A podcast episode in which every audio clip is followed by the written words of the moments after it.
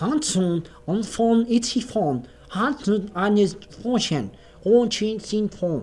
Em homenagem aos 70 anos da Revolução Chinesa, vestido como um mandarim, damos início a mais um MBL News, mais contido como um bom chinês, obviamente que torturando aqui diversos trabalhadores aqui debaixo da minha mesa. E agradeço a todos vocês por estarem aqui. E agora no meu atraso, hoje eu atrasei, mas atrasei por um bom motivo. Atrasei para que desse a, a, vocês o prazer de me esperar. Não é muito bom? Vocês agora ficaram, hum, será que veio? Veio. E para isso, para abrilhantar esse incrível programa que é polêmico, vai ter pau! Tô gritando de forma sensacionalista, vai ter treta! Vai ter pau, que delícia! Ah, é. uh! Então, já antecipando, Mr. Tiago Pavinato!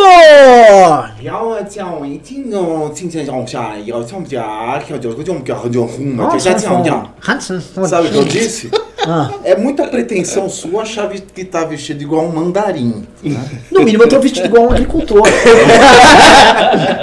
Pelo menos eu tô vestido igual 1,5 bilhões de pessoas. Os mandarins foram já todos assassinados, então tá tranquilo, você pode vestir qualquer coisa. e já antecipando aqui, alguém que é, cujo povo causa problemas ao oeste dos chineses, né? Senhor Ricardo é Almeida! Olá, salam Elevando, é elevando o nível do, Sabe? do, do MBL. Nossa, os muçulmanos são muito perseguidos. São, China, a perseguição que os muçulmanos sofrem ali na é região dura. oeste da China é pavorosa. Pavorosa, pavorosa. Os Eu sei uigur. que. É. O clã Uigur. Eu sei que é proibido na direita falar disso, né? Parece que não, assim, os, os muçulmanos são sempre os vilões, mas, né? Mas me responde é, uma coisa, quem não é perseguido numa ditadura comunista? Os comunistas. Mesmo, Os membros do partido. Quem, quem, é, exato, exato. Você está num país autoritário, quem não é perseguido? É, mas as religiões são mais. Assim, a perseguição ateística das religiões na China Sim, é claro, uma brutalidade, nossa senhora. Pois e é, tá pior agora. Tá Qualquer pior religião. Né? Pessoal, primeiro eu só que gostaria assim de reclamar. Uma pessoa que assim que eu pago pau, a Camila Greff, ela veio falar que eu estou nojento mascando chiclete. Ela usou o termo nojento. E eu tenho ela em alta conta, sabe? Sigo no Twitter, acompanho Ih, os posts. Falou que eu sou nojento. Camila, saiba assim, eu tinha em alta conta. Eu tinha no meu livrinho de pessoas que eu admiro, junto com a Ana Foda com PH. Parece que isso mudou. Pessoal, vamos começar, vamos começar pelo título. Ih, ó, eu, tô, eu tô preocupado. Porque é o seguinte, saiu no Correio Brasiliense hoje que o Paulo Guedes estaria de saída do governo Bolsonaro. Brasiliense? A pauta tá diferente. A pauta diz que foi no Correio Amazonense.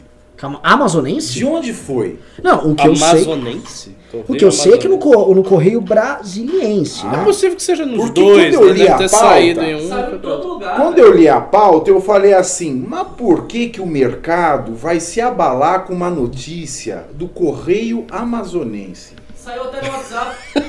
Saiu até no WhatsApp. Tem por quê, mas é também, sim, claro, no brasiliense também. É.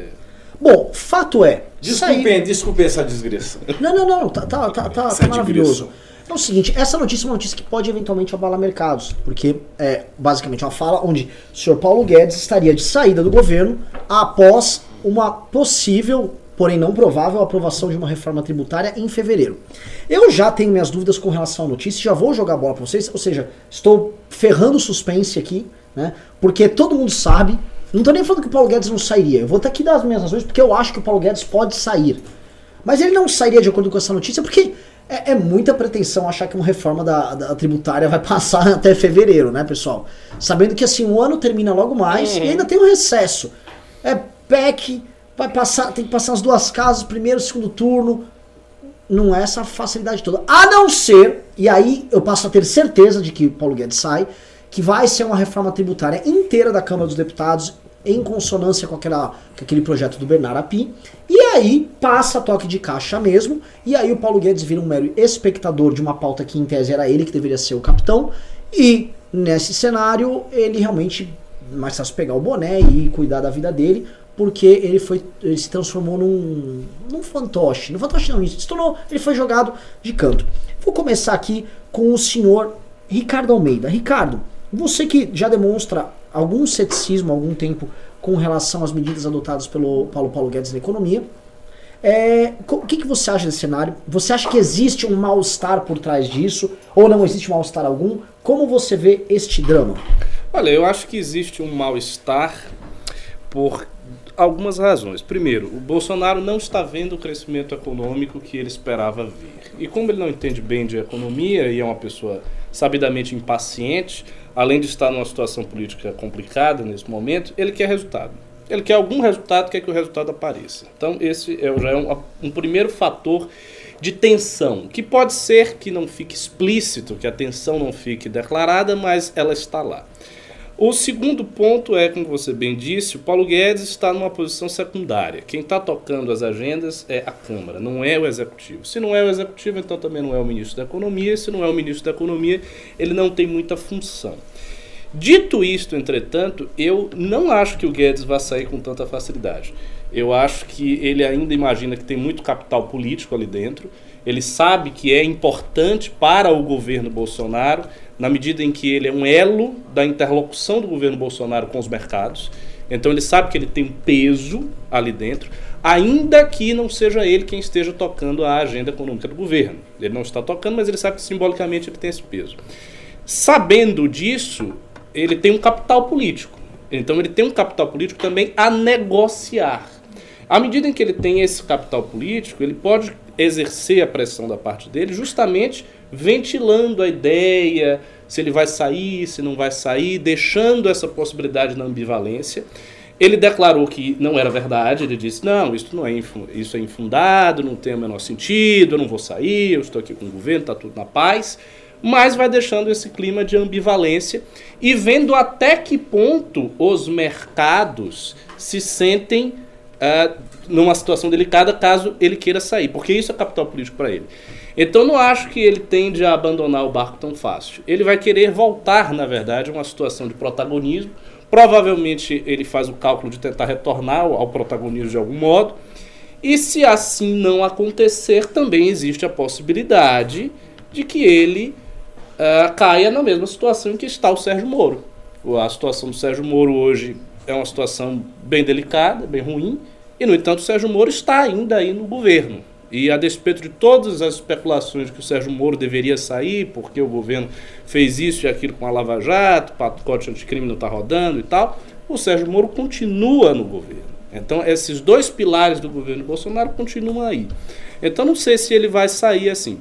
Se houver um atrito explícito, se essa divergência chegar ao ponto de Bolsonaro dar alguma declaração demissionária em relação a Guedes, isso é possível porque o Bolsonaro não tem uma cabeça muito tranquila, ele pode chegar e dizer, pô, eu esperava aí o crescimento da economia, mas o ministro aí não está fazendo nada, não está acontecendo nada.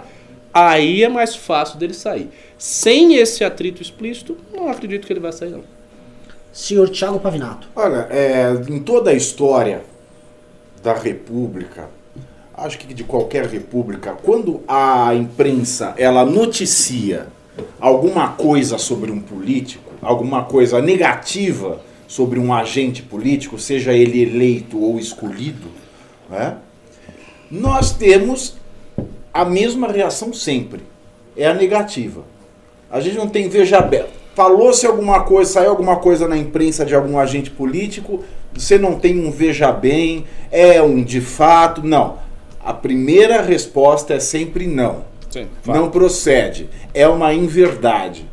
Né? Então, acreditar em conversa de agente político depois de uma notícia assim, logo na sequência de uma novidade bombástica é, é na mídia, não é uma coisa 100% confortável porque é, é o comportamento padrão. Uhum. A negativa, a afirmação da inverdade logo depois da notícia bombástica. Esse é um padrão de, de conduta básico de qualquer agente político.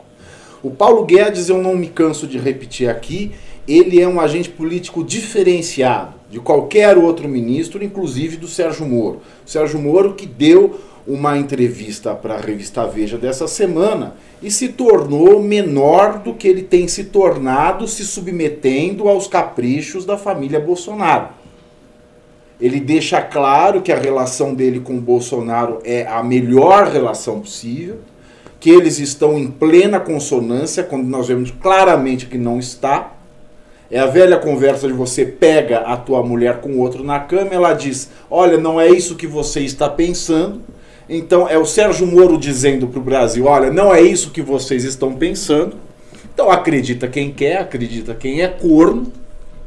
E o Paulo Guedes ele tem uma situação diferenciada, como eu sempre digo. Ele não foi escolhido pelo presidente.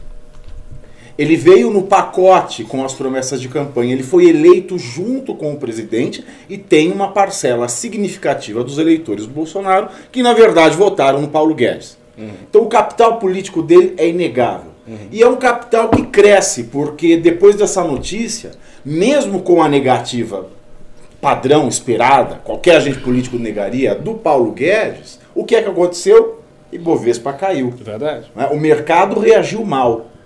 Então ele deu mais uma prova de força. Se existe alguma batalha dentro do, do, governo federal, ele deu uma prova de força que a queda de braço ali não vai ser fácil e é possível que ele ganhe caso ele saia. Isso talvez seja um sinal para que o presidente Bolsonaro mude as suas atitudes em muitas das, em muitas das suas condutas. Por exemplo, quem é que inflacionou a reforma da, presidência, da Previdência? Foi o Jair Bolsonaro. Foram os filhos do Bolsonaro. Seja o Flávio na questão do COAF e na questão da, das ações no STF. Existindo acordão ou não existindo acordão, o fato do filho dele estar envolvido num escândalo de corrupção e o presidente ter que movimentar um órgão do, do governo investigatório, que é o COAF, isso já teve um preço. E depois querer emplacar o próprio filho como senador, né, tapando um sol com a peneira, né, dizendo mais uma vez a mulher traindo com outro na cama, não é isso que você está pensando? Não é nepotismo eu colocar meu filho como embaixador? Ele sobe o preço é, é mais uma vez. E agora, ele inflaciona o preço, ele atrapalha o trabalho do Ministério da Economia. Se o Ministério da Economia trabalhou para que ele tivesse essa aprovação é, muito boa que teve na Câmara dos Deputados, a, o preço ele foi inflacionado pelo presidente, a revelia do Paulo Guedes, porque são assuntos que não têm nada a ver com a economia são assuntos familiares do presidente. Ele inflacionou um bom trabalho que o Ministério da Economia fez e é óbvio que ele não estaria contente. E é óbvio que na democracia, e na democracia da forma como ela está estruturada no nosso país, tudo depende do Congresso. Né? Um poder depende do outro. Então é claro que o Bolsonaro inflacionando, ele atrapalhou o trabalho, o bom trabalho é, do Ministério da Economia. Outra, outro exemplo, né, quando é, se ameaça tirar da Caixa Econômica Federal o monopólio é, do FGTS, da administração do FGTS, né, e a Caixa ela cobra 1% de todo o montante que ela arrecada a título de fundo de garantia. E isso é uma coisa na casa dos 5 bi. É uma coisa na casa dos 5 bi. O Bolsonaro, ele vira a público mesmo antes da tramitação ou aprovação dessa medida no legislativo, ele já veio a público dizer: sou contra a quebra de monopólio da Caixa. Ou seja, ele desdiz o discurso liberal do Ministério da Economia por si só, sem consultar, é, é, sem, sem uma base anterior. Isso parece muito ruim. Né? E isso evidencia um pouco mais é, o atrito, porque o Bolsonaro sempre foi um iliberal. Sempre. O histórico de vida dele, ele é um sindicalista, ele é um sindicalista das Forças Armadas. Ele é um sujeito iliberal. O histórico de votações dele nos 30 anos de deputado federal mostra que ele é uma pessoa iliberal como em 2017 ele vetou a possibilidade das universidades federais captarem recursos, né, é, é, cobrando mensalidade de particulares para pós-graduações lato senso e cursos de especialização. Você vê que a, o posicionamento dele é iliberal. Então, esses momentos de iliberalidade que ele tem, esses arrobos de iliberalidade, somados ao fato de ele encarecer o preço do resultado do trabalho do Ministério da Economia, é claro que isso gera é, um atrito. Agora, se o Paulo Guedes diz que não vai sair, não existem motivos para que se especule o, o contrário. Né? Isso só vai levar a, a, economia a titubear ainda mais. Então acho que nós temos que dar aí um crédito ao Paulo Guedes, que sabe que tem força, que sabe que é capaz de derrubar um governo se ele sair, Né? Vamos ver agora se o Jair Bolsonaro enquadra suas ações. É, até porque o que você falou é interessante. A, a mídia, ela pode exagerar, enfatizar, sublinhar, mas raramente, claro, às vezes a, acontece, mas raramente ela inventa, simplesmente chega Exato. e inventa. Em geral, isso aí é o seguinte: é, um, Quem que era é uma informação. Que falava eu aumento, mas não invento? Nossa. Tinha um quadro tosco que falava. eu tadinha, ela ficou doente. Ela, ela, ela tá com esclerose múltipla. Assim, ah, é, sim, era, Cláudia Rodrigues. isso. isso. Cláudia Rodrigues. Eu aumento, mas não invento. Pois é, geralmente a mídia não inventa. O que acontece é, em geral, é o seguinte: você tem uma informação que circula, os jornalistas têm inumeráveis fontes, em Brasília, fora de Brasília, e uma dessas informações circulou. Importa muito saber quem pôs a informação para circular. Às vezes a informação vem da própria equipe do Guedes. Às vezes, não estou dizendo que é o caso, estou dizendo que pode acontecer. Às uma informação, um teste, né? um uma teste, prova de força. Uma informação que ele vai, que ele lança lá, deixa a coisa circular, depois diz, não, não é verdade, e vê o que vai acontecer. Isso é, isso é possível. E de fato você tem razão ao dizer que a, o padrão do agente público é sempre negar.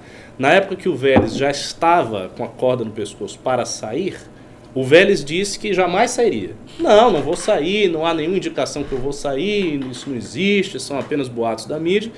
Deu um pouco tempo depois e ele saiu. Então, realmente, esse tipo de coisa não é garantia de nada.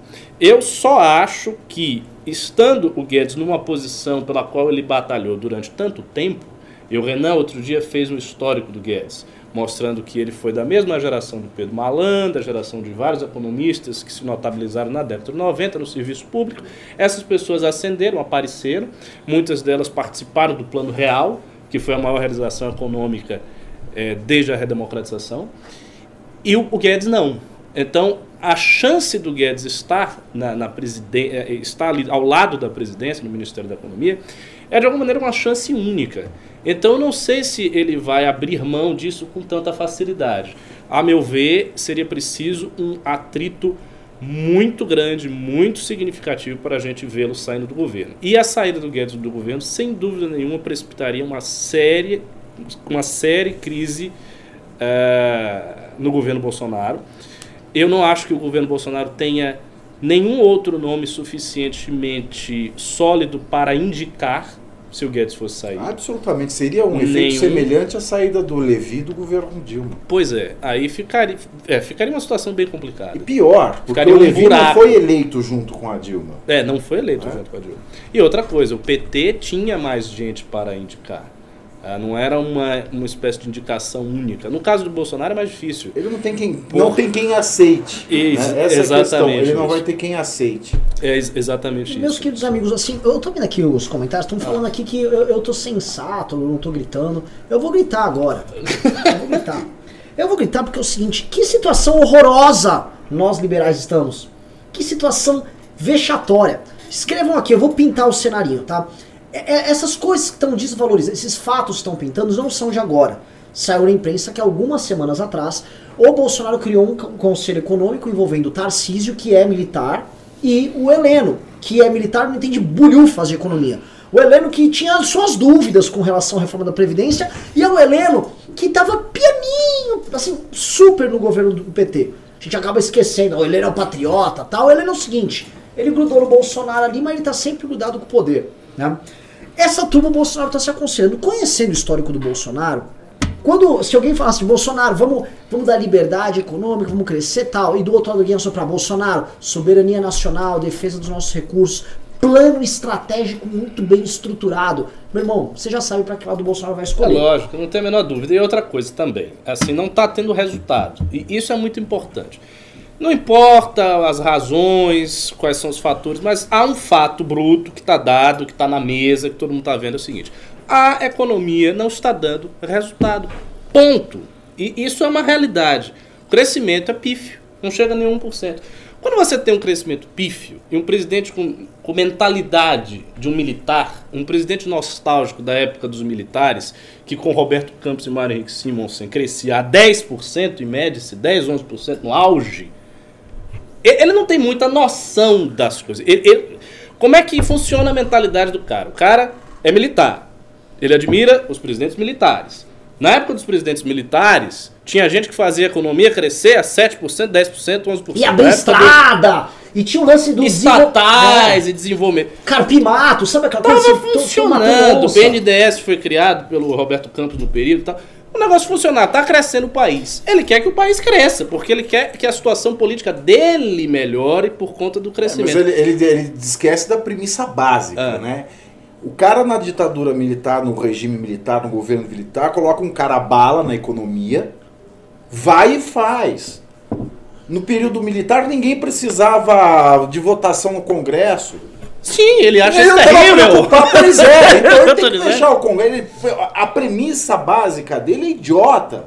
É. Ele não pode pensar nos moldes do regime militar, porque ele não pode agir porque ele não é um general. Mas, gente, eu, vou, concordo. Eu vou trazer mais elementos certamente pro drama. ele deve ter essa noção. Eu vou trazer mais elementos, que é um drama. Que eu vou jogar um drama para vocês.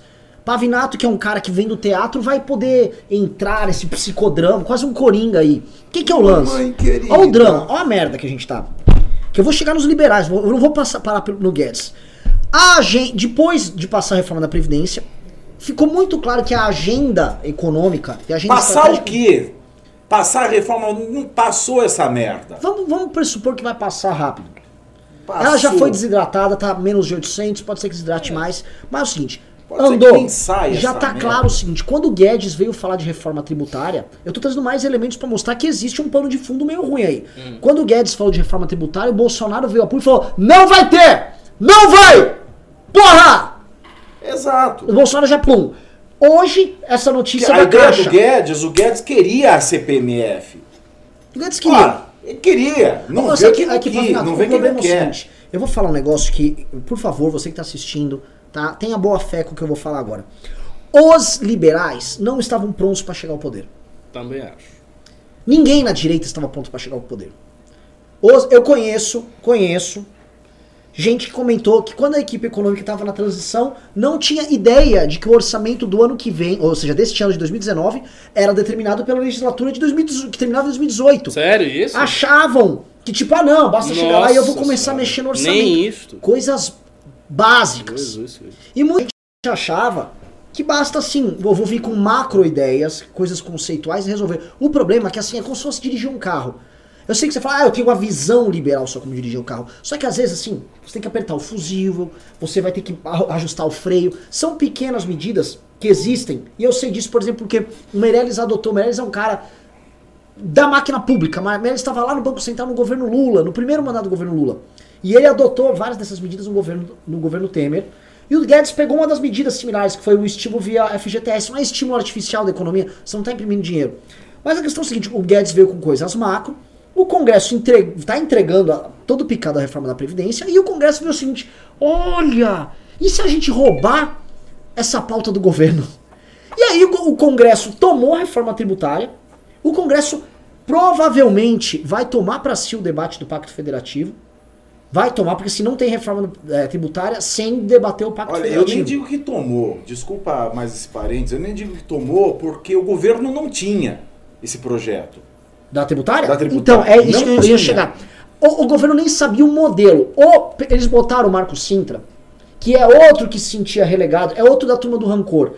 Nunca estive no poder, tal, chegou no poder junto com o Guedes. O Marco Sintra é um tarado pelo imposto único. Ele só fala de imposto único. É igual o Suplicy com a renda mínima cidadã. É ele com a porra do imposto único. E aí ele vem, chegou lá, imposto único, imposto único, imposto único, chegou lá, todo mundo deu banana para ele, passou vergonha. Amigos nossos que defendem essa ideia saíram passando vergonha na imprensa, defendendo essa bagaça. Deu ruim. E aí eles se viram sem proposta nenhuma. E aí o Maia tava lá, todo pimpão. Ó, oh, eu tenho a minha aqui, tá? Do Bernardo Api. Também, se não gostou, tem a do PSDB lá do Rauli, que já tinha andado na Câmara dos Deputados durante o governo Temer. Com a experiência de quem. E não é, não, é, não tô falando que ele está sendo republicano, tá, manda ao país. Ali é o seguinte: o que, que tá rolando, que é o. Vou jogar o desespero para nós liberais agora. Temos o Guedes, que era o grande. Ele incorporou a nossa agenda, ele incorporou a nossa causa no campo econômico não no campo político, senão ele não tinha entrado no projeto Bolsonaro, mas isso é outra história. E aí no campo econômico ele pega isso, de repente ele tá meio que perdido lá, isolado, a pauta dele sendo roubado por um congresso que é corrupto. Antes falei, ah, você tá falando com uma congresso corrupto que tá vendo essa pauta como um caminho para poder, ó, oh, tô ganhando relevância. Nós não só fazemos chantagem, tá? Nós temos pautas nacionais. E aí nós liberais estamos aqui assistindo tudo, igual uns patos, vendo a nossa agenda ser totalmente picotada, perdendo significado, restando para nós simplesmente ou bater palma, ou ah, eu vou jogar amendoim. O que, que vai acontecer com nós liberais? O que, que resta para o movimento liberal? Tiago Pavinato. Eu fui pro pagode, acabou a comida, acabou a bebida, acabou a dança. Sobrou para mim o bagaço da laranja. É isso que vai sobrar pra gente, o bagaço da laranja. O bagaço da laranja. Como eu já falei aqui, o governo não tinha ideia, como ainda não tem ideia de um plano para reforma tributária. Né? O governo de reformas chegou com a ideia, uma câmera na mão e uma ideia na cabeça, mas ele precisava de muitas, muitas mais ideias para fazer as reformas que ele precisava. E não tinha. E não tinha. Como não tem. E aí o que, que ele vai fazer? Como é que ele vai poder brigar por algum protagonismo com o Congresso?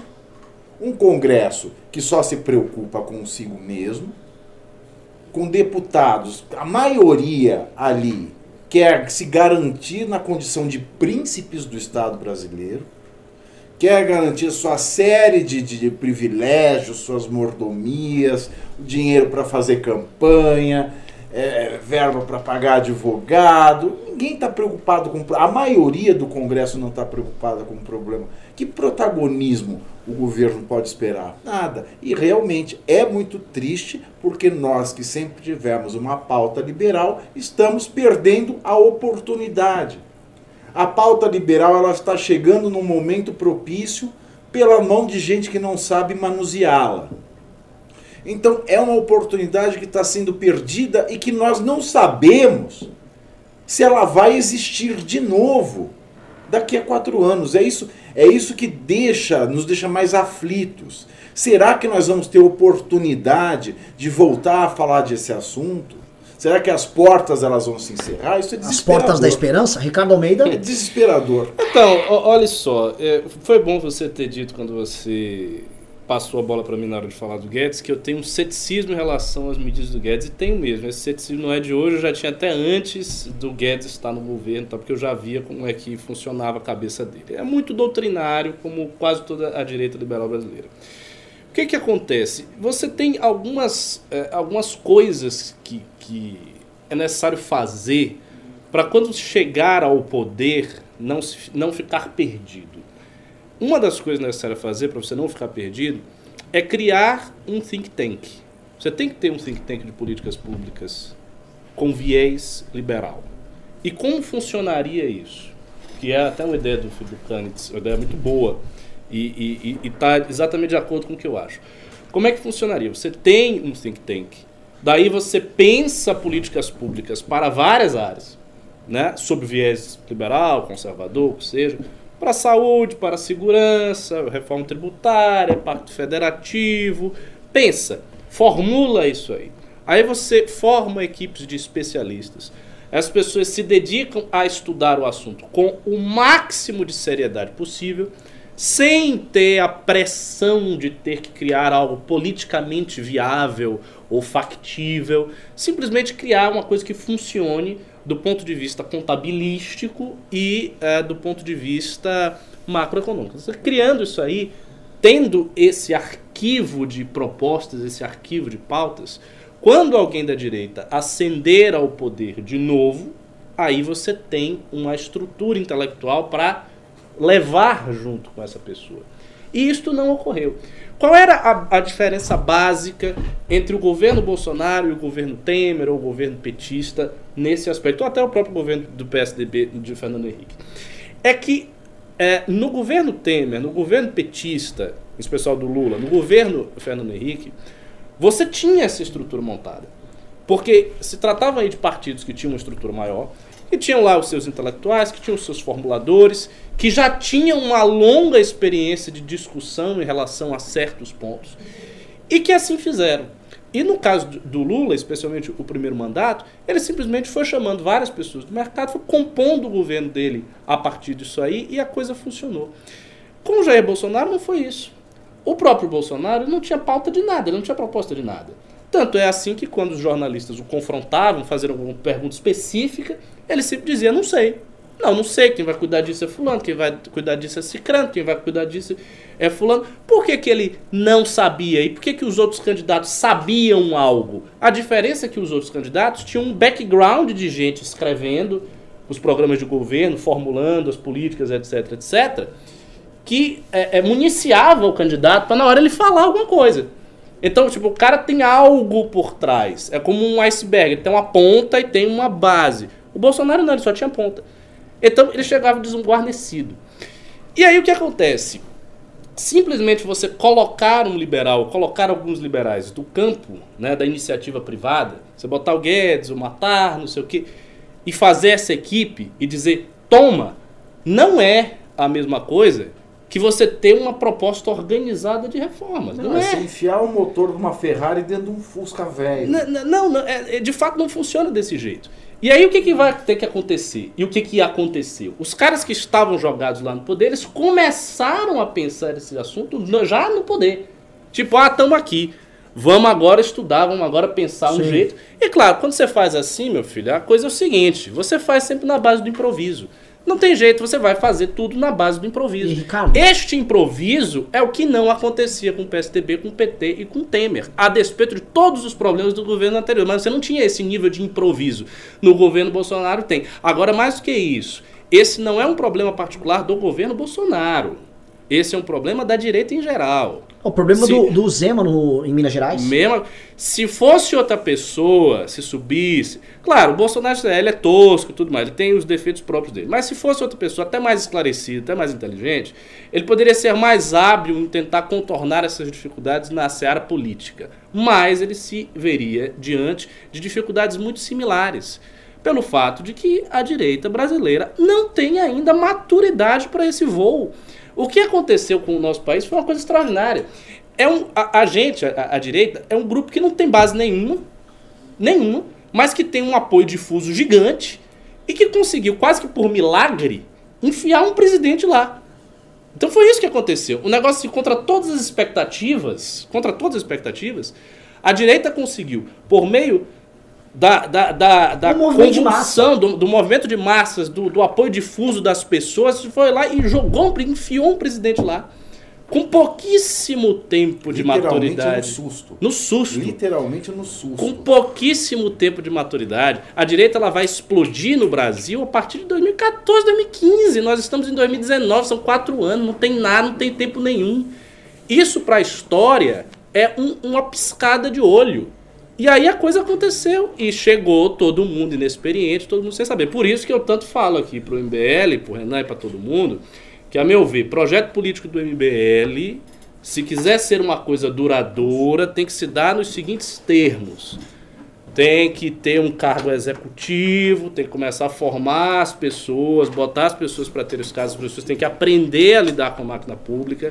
Aí tem que ter uma prefeitura, conseguir uma prefeitura de uma cidade pequena ou de médio porte, botar as pessoas lá, ter o tempo, a experiência. Daí, depois de muito tempo, você vai tentar um voo presidencial. Acho eu que tentar voos presidenciais, dada a imaturidade da direita, é se expor a um risco muito grande. O risco que o Bolsonaro se expôs e está se dando mal por causa disso. Agora, é, tem o drama dos liberais. Eu vou linkar com uma, com uma outra pauta aqui. Tem um pauta que é o seguinte, eu vou pra pauta 4 aqui.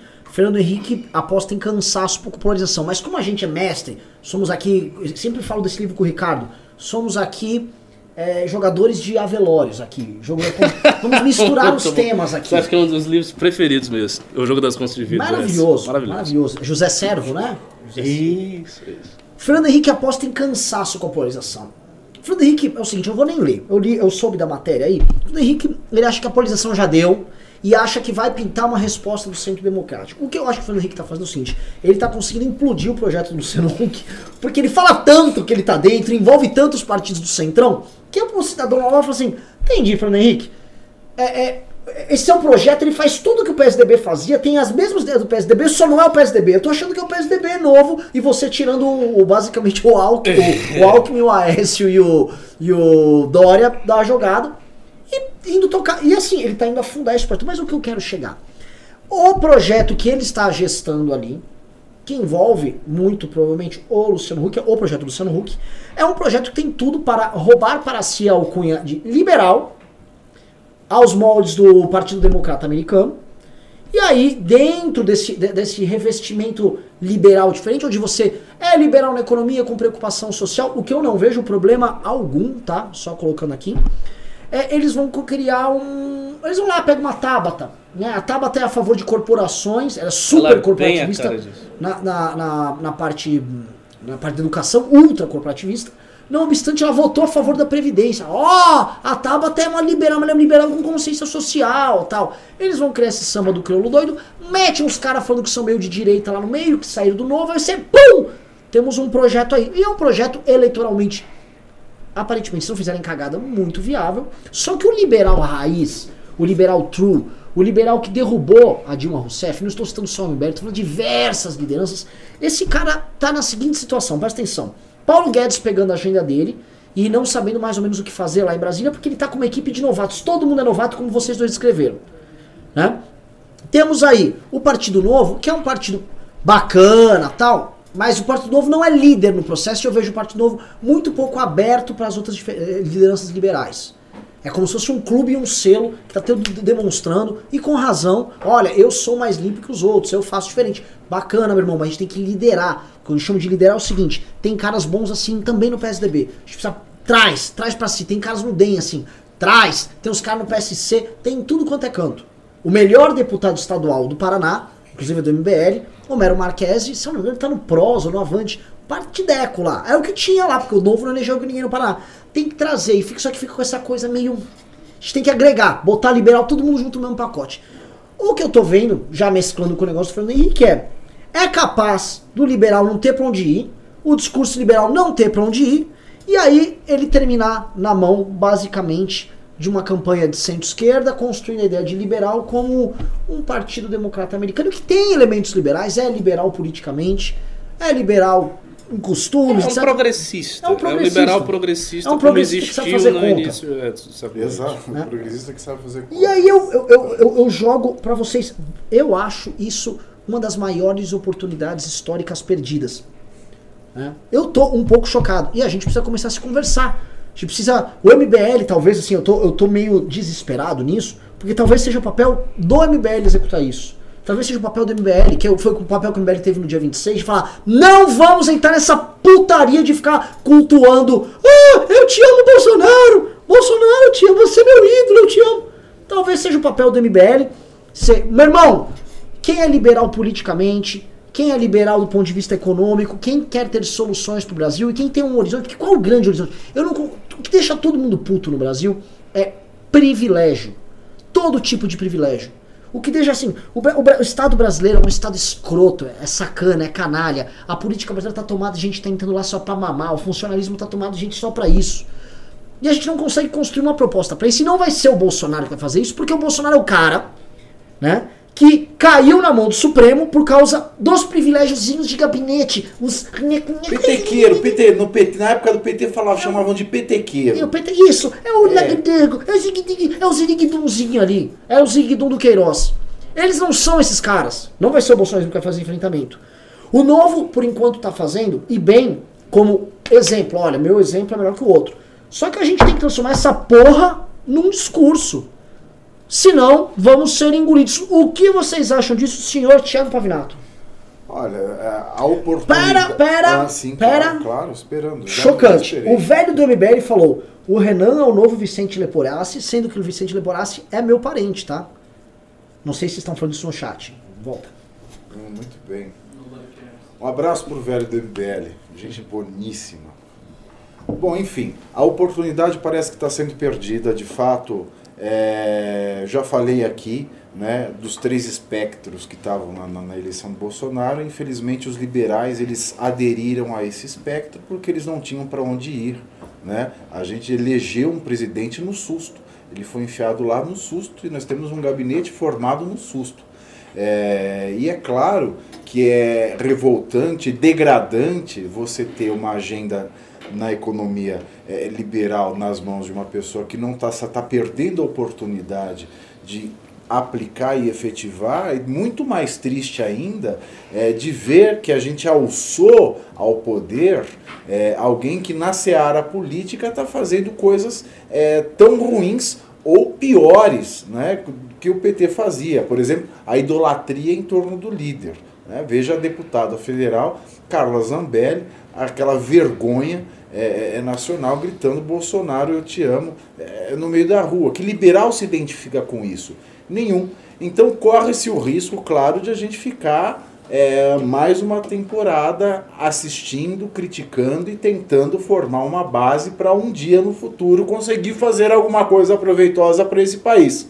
Agora, que a polarização já deu, né, já está se cansando de polarização. Isso é discurso do Fernando Henrique, que está com 90 anos e quer, por vontade própria, ver o fim da polarização, porque ele sabe, no fundo, que talvez ele não veja esse final. Talvez o final dele. Não estou desejando isso para o Fernando Henrique Cardoso. Gosto muito é, da figura do, do, do, Fernando Henrique Cardoso. Gostava mais é, antigamente, né? hoje em dia já não, já não gosto tanto, mas assim, como pessoa, respeito profundamente. É, não desejo a morte dele, mas é, esse é um prognóstico né, de quem está na casa dos 90 anos. Né? Ah, o polarização. Não sei se a polarização já deu. Também não acho. Não sei, eu acho que não. não. Eu acho que pode ser até que o outro extremo volte. Tudo é possível. A polarização ainda não foi esgotada. Também acho. Então, é, é, tem um, um detalhe que às vezes escapa a todas essas análises, porque todas elas acabam partindo do pressuposto de que nós temos que fazer alguma coisa urgentemente. É preciso fazer algo urgente, nós temos que fazer uma coisa urgente, tem uma urgência enorme e tal. Tem mesmo. Pega. eu já falei isso aqui no, no News, vou falar de novo. Pega a história da direita norte-americana, movimento conservador norte-americano. Quando é que o Reagan é eleito? O, o, o movimento conservador norte-americano renovado, ele vai começar na década de 40, 50. Vão se passar mais de 30 anos até a eleição do Reagan. 30 anos. 30 anos. De articulação, de formação de ideias, de formação de revista, etc, etc, etc. Então você tem um tempo largo até você eleger um presidente. É uma coisa que leva tempo. Eles tentaram eleger antes, o Barry Goldwater não conseguiu, foi derrotado. Mas para eleger um presidente efetivamente conservador levou-se muito tempo. Né? Na Inglaterra, a mesma coisa com Thatcher. E, em geral, é assim. Então Sabe, você tem um, um tempo mais longo. tentar ser bem rápido. É. é uma coisa de mentalidade da época. Né? Você vê que essa é uma mentalidade de uma era de espírito industrial. Hoje a gente já tem plenamente é, é, funcionando a era da mentalidade do consumo. Então, Na era da mentalidade rápida. industrial, você tem a construção paulatina, é sólida, é o caminho percorrido. Nessa nossa mentalidade de sociedade do consumo, é a mentalidade que a gente tem hoje dos jovens entrando no mercado de trabalho. O cara saiu da faculdade e já quer ser CEO da empresa. Então é mais ou menos esse, esse espírito. Pois é, a gente concordo, a gente tem essa mentalidade. A questão é que a realidade, infelizmente, ela não se curva à nossa mentalidade. Exato. Então, a velocidade com que os processos ocorreram fez com que as consequências tenham sobrevivido. Vieram, as consequências estão dadas. O governo Bolsonaro é um governo de improviso.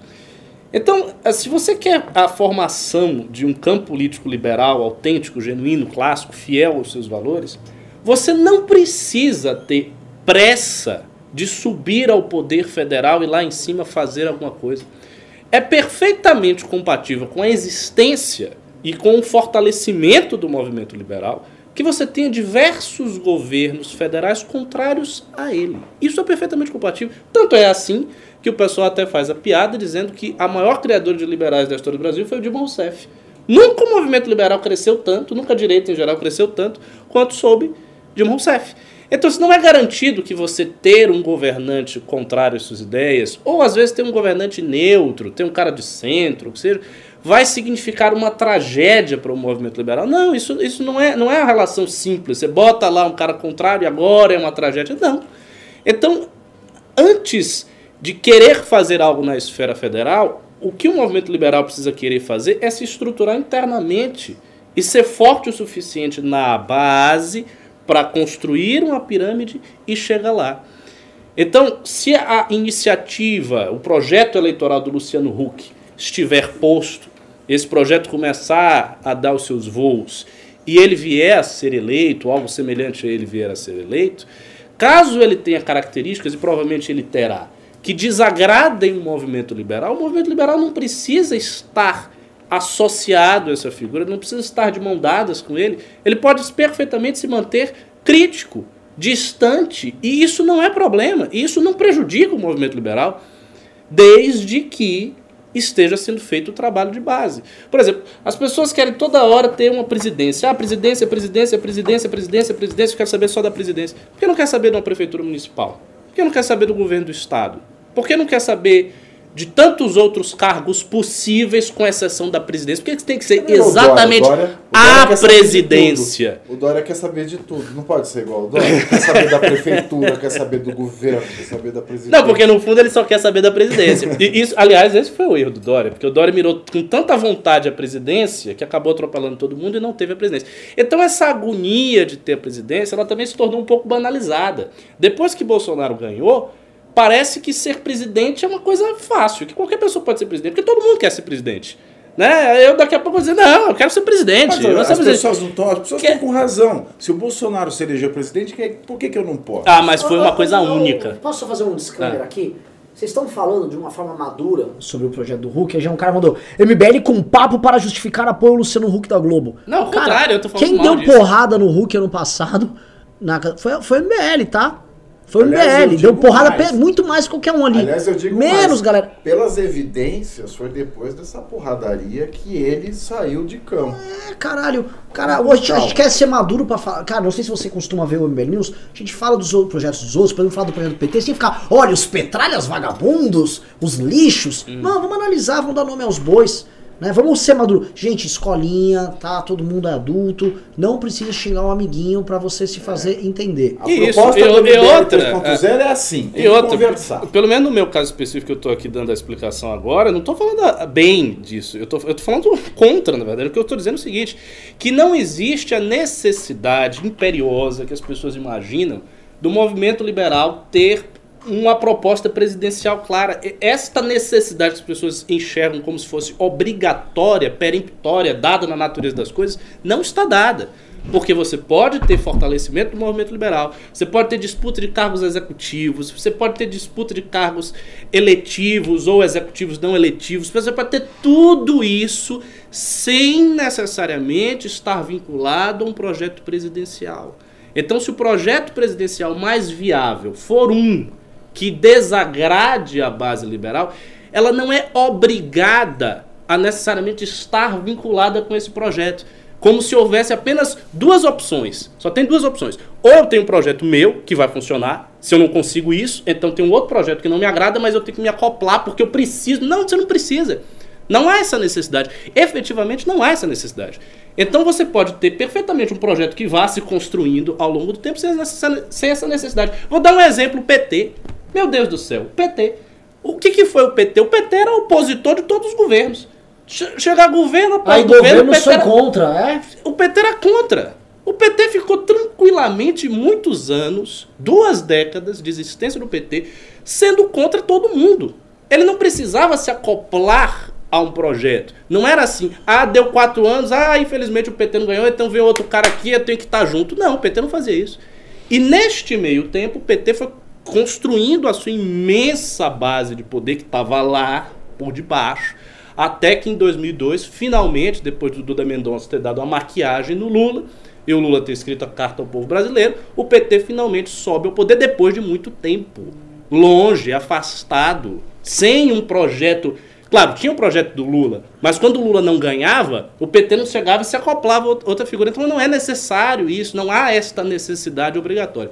Mas daí as pessoas entenderem é um longo caminho. Pessoal, eu gostaria de só, é só, só um negócio aqui. É. Gostaria de falar que esse aqui é um programa recorde de não pimbas. Não estamos tendo pimba oh, meu a audiência Deus. tá legal. Pimbe, Até pimbe, pedir você que está nos assistindo, fique aqui. Vamos chegar nos 800. É a combizinha liberal que ninguém dá bola, né? É o seguinte, a, o MBL é tão odiado, que eu lembro que a gente tinha MBL News, né, com 1.600, 1.700 pessoas, veio dia 26, ninguém... Ah, eu odeio MBL, né?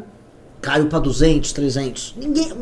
Hoje já tá 800, outro- sexta-feira voltando, bateu tá 900. Mas por quê? O que que tá rolando?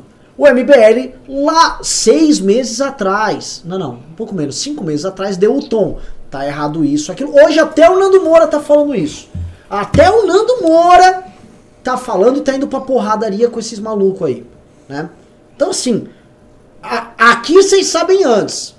O que a gente fala aqui, cinco meses depois, a direita true de verdade vai poder falar isso. Então, aqui no MBL News, vocês sabem antes, precisamos de pimba porque nós temos que pagar contas. Tá vendo isso aqui, esse cenário aqui? Ele custa tico-tico no fubá, tem funcionários. Preciso de pimba. Preciso de grana! Pelo grana! Deus, Sabe por nosso quê? amor de Deus, dono tá aqui em reunião. O nosso dono. vi- Nosso dono então ferrou. Gente, explicar. O Alessandro Mônaco tá em reunião aqui dentro do escritório dele, então ele não vai pimbar. É o seguinte, não tenho como pagar. Esse café aqui, eu tenho que comprar um pó de café, eu tô ferrado. Tô ferrado, tô duro. Verdade. Eu preciso de grana. grana não dão dinheiro É pro. MBL. E olha, e se você fizer a gentileza, a bondade e, por que não dizer, a magnanimidade de Bonito. doar a partir de 140 reais, você leva o ingresso para o nosso congresso nos dias 15 e 16 de novembro, um dos congressos mais sensacionais do país. Olha, o, o obrigado Pavinato, excelente venda, eu acho que vai vender ingresso. Saiba que você tem, você põe o, desconto, você põe lá Quero cupom Renais, você vai ter desconto, você, você vai pagar menos. Inclusive, eu tô em segundo aí nas vendas e tal. Tô bem, tô na briga aí e tal, com meu cupomzinho. Não que eu ganhe alguma coisa, não ganho nada, mas eu fico feliz de saber que estamos na briga. Eu vou aqui para outro tema aqui, tá? É, é, que tem, foi tre- também tema de treta. Eu acho um tema pequeno, mas, enfim, foi tema das tretas do fim de semana. O Bolsonaro estava destemperado hoje e o Bolsonaro foi pra cima da imprensa. Né? Ele disse o seguinte: Querem me derrubar? Tenho couro duro! Jair Bolsonaro acusou na segunda-feira a imprensa de mentir difamar e questionou seu objetivo dos veículos de comunicação e derrubá-lo do cargo. Ao deixar o Palácio da Alvorada, onde cumprimentou um grupo de simpatizantes, ele afirmou que a cobertura da mídia ao seu governo não pode continuar com covardia e patifaria. Lamento a imprensa brasileira agir dessa maneira, o tempo todo mentindo, distorcendo, difamando. Vocês querem me derrubar? Eu tenho couro duro. Vai ser difícil. Continue mentindo. As críticas do presidente foram direcionadas inicialmente à Folha e ao jornal Correio Brasiliense. Mais tarde, ele também criticou o Globo. No domingo, a Folha revelou que um depoimento e uma planilha obtidos pela PF sugerem que recursos do esquema de candidaturas laranjas do PSL em Minas foram desviados para abastecer, por meio de Caixa 2, a campanha de Bolsonaro.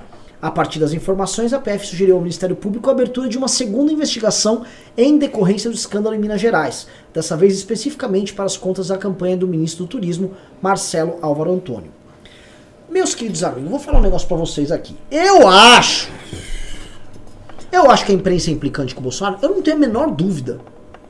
Eu acho que a imprensa vai sempre buscar. Né, tem o- na época do Lula, buscava o bright side. Ai, deixa eu ver o lado bonitinho aqui. É. E, e dourar a pílula. E agora nos tempos do Bolsonaro. E no Temer foi assim. No, Temer, Temer- Temer- no Temer foi Temer- pior. A imprensa tentou derrubar o Temer ali no famoso golpe do Janot, que pra mim é um marco na democracia brasileira, que foi ali que a ideia de política foi pro saco. Inclusive quero falar com o Ricardo depois sobre isso, sobre até a ideia de um livro, tá?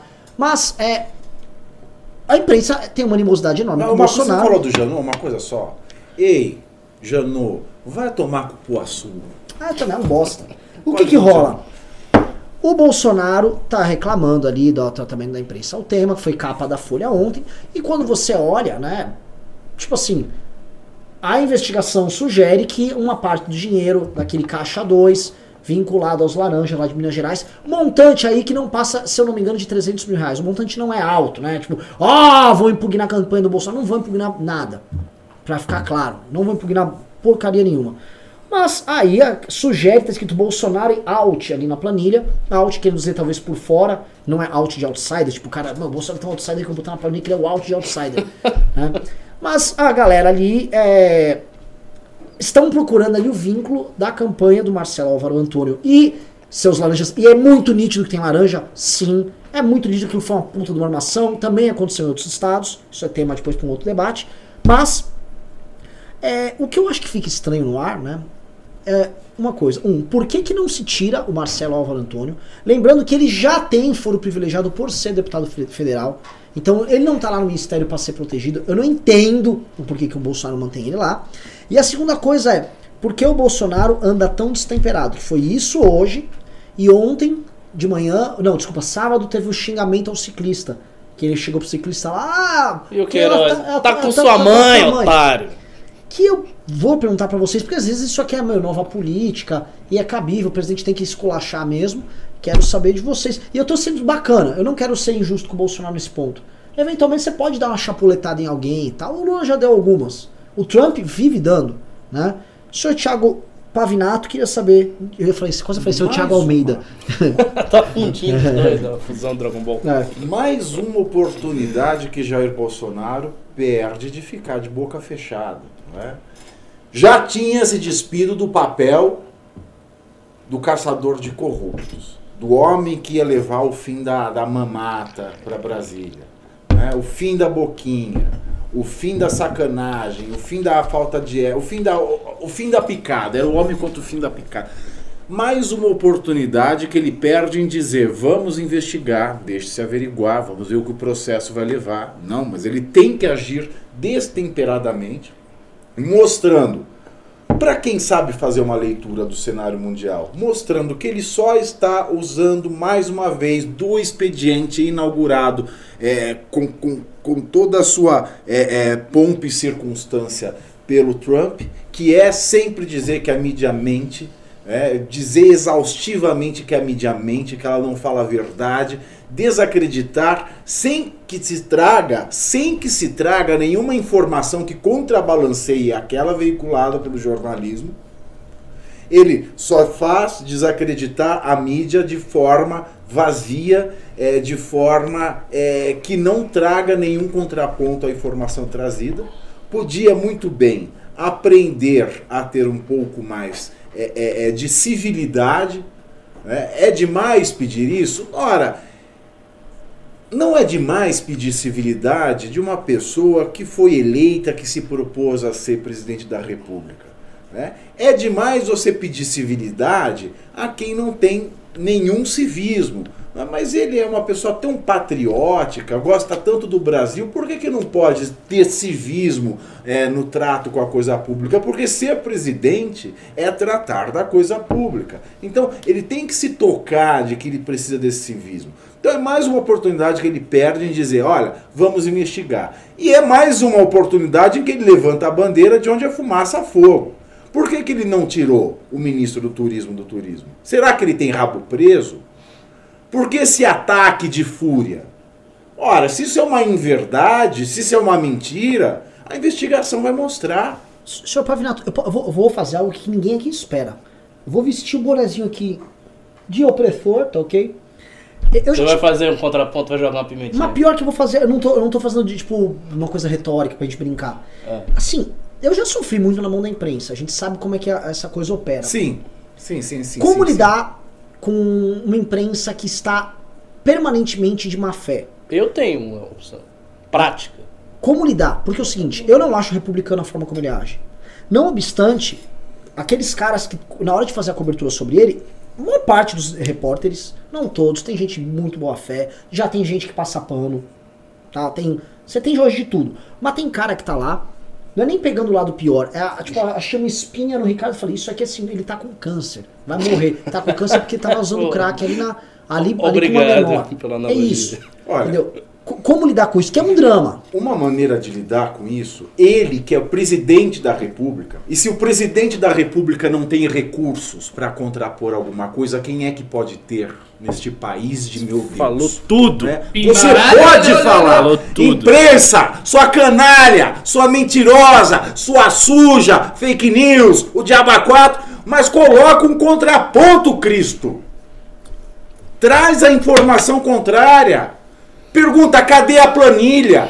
Aponta meu nome, eu quero foto, não tem foto. Traga alguma informação substanciosa. Ele é o presidente, porra! Ele ganhou, porra! Johnny Bravo! Johnny Ele tem que entender que ele é o presidente, porra! Ele fala, eu ganhei, porra! Mas ele não entendeu, porra, que ele é o presidente, porra! Ele não entendeu a própria porra! Bom, ninguém entende as próprias porras dele ali, porque Enfim, saiu, quatro, saiu três negócios. Se ele não tem entender. condição de contrapor, de fazer uma informação e de debater com a notícia falsa, e só dizer que a imprensa mente, que a imprensa é inescrupulosa, quem é que tem? Então, para o presidente Bolsonaro, que é o presidente da República, ele deve, obrigatoriamente, para não se passar por palhaço, por um trampista tupiniquim, ele deve trazer a contra-informação. É muito diferente de uma imprensa que vive perseguindo você, por exemplo. Vive veiculando coisas é, é, da sua natureza de forma é, é, maldosa. Primeiro que você não tem espaço, você não pode dar um pronunciamento em rádio nacional, em cadeia nacional. Eu não É. controlo a verba deles também. Exatamente, você não controla a verba deles. Então é, é- é muito diferente. É claro, tem-se que apontar os erros da mídia, é claro que tem. Tem que se apontar os erros de tudo. Numa democracia, essa é a beleza do jogo democrático. Nós temos o dever e o direito e a liberdade de apontar os erros de todos os players. Agora, o presidente da República, ele não pode agir como um cidadão comum, porque ele é o presidente da República. Porra! Concordo com todas as forças da minha alma. Obrigado. É exatamente isso. Tanto é que na época da. Eu lembro, na época do escândalo da Amazônia, ele chegou lá e ele foi desmentir a imprensa. Só que ele não levantou nenhum dado. Ao invés de desmentir, dizendo, assim, mandando averiguar e levantando os dados todos e dizendo, olha, vocês estão mentindo e os dados são esses e os fatos são esses. Ele simplesmente falou. Simplesmente falou. Ele chegou, por exemplo, e disse que, ah, na Amazônia, estão queimando aí a Amazônia, não sei o quê. Aí perguntou, mas por quê? É que eu sinto, um sentimento. Então, um sentimento sobre isso, eu acho. Uma intuição. Uma coisa que ele poderia já ter feito desde o início do, do mandato, talvez fosse muito criticada, não importa, mas ele poderia fazer, é criar um Media Watch bom para ele. Não precisa nem ser assim muito alardeado. Ricardo, ele criava ele um criou. Media.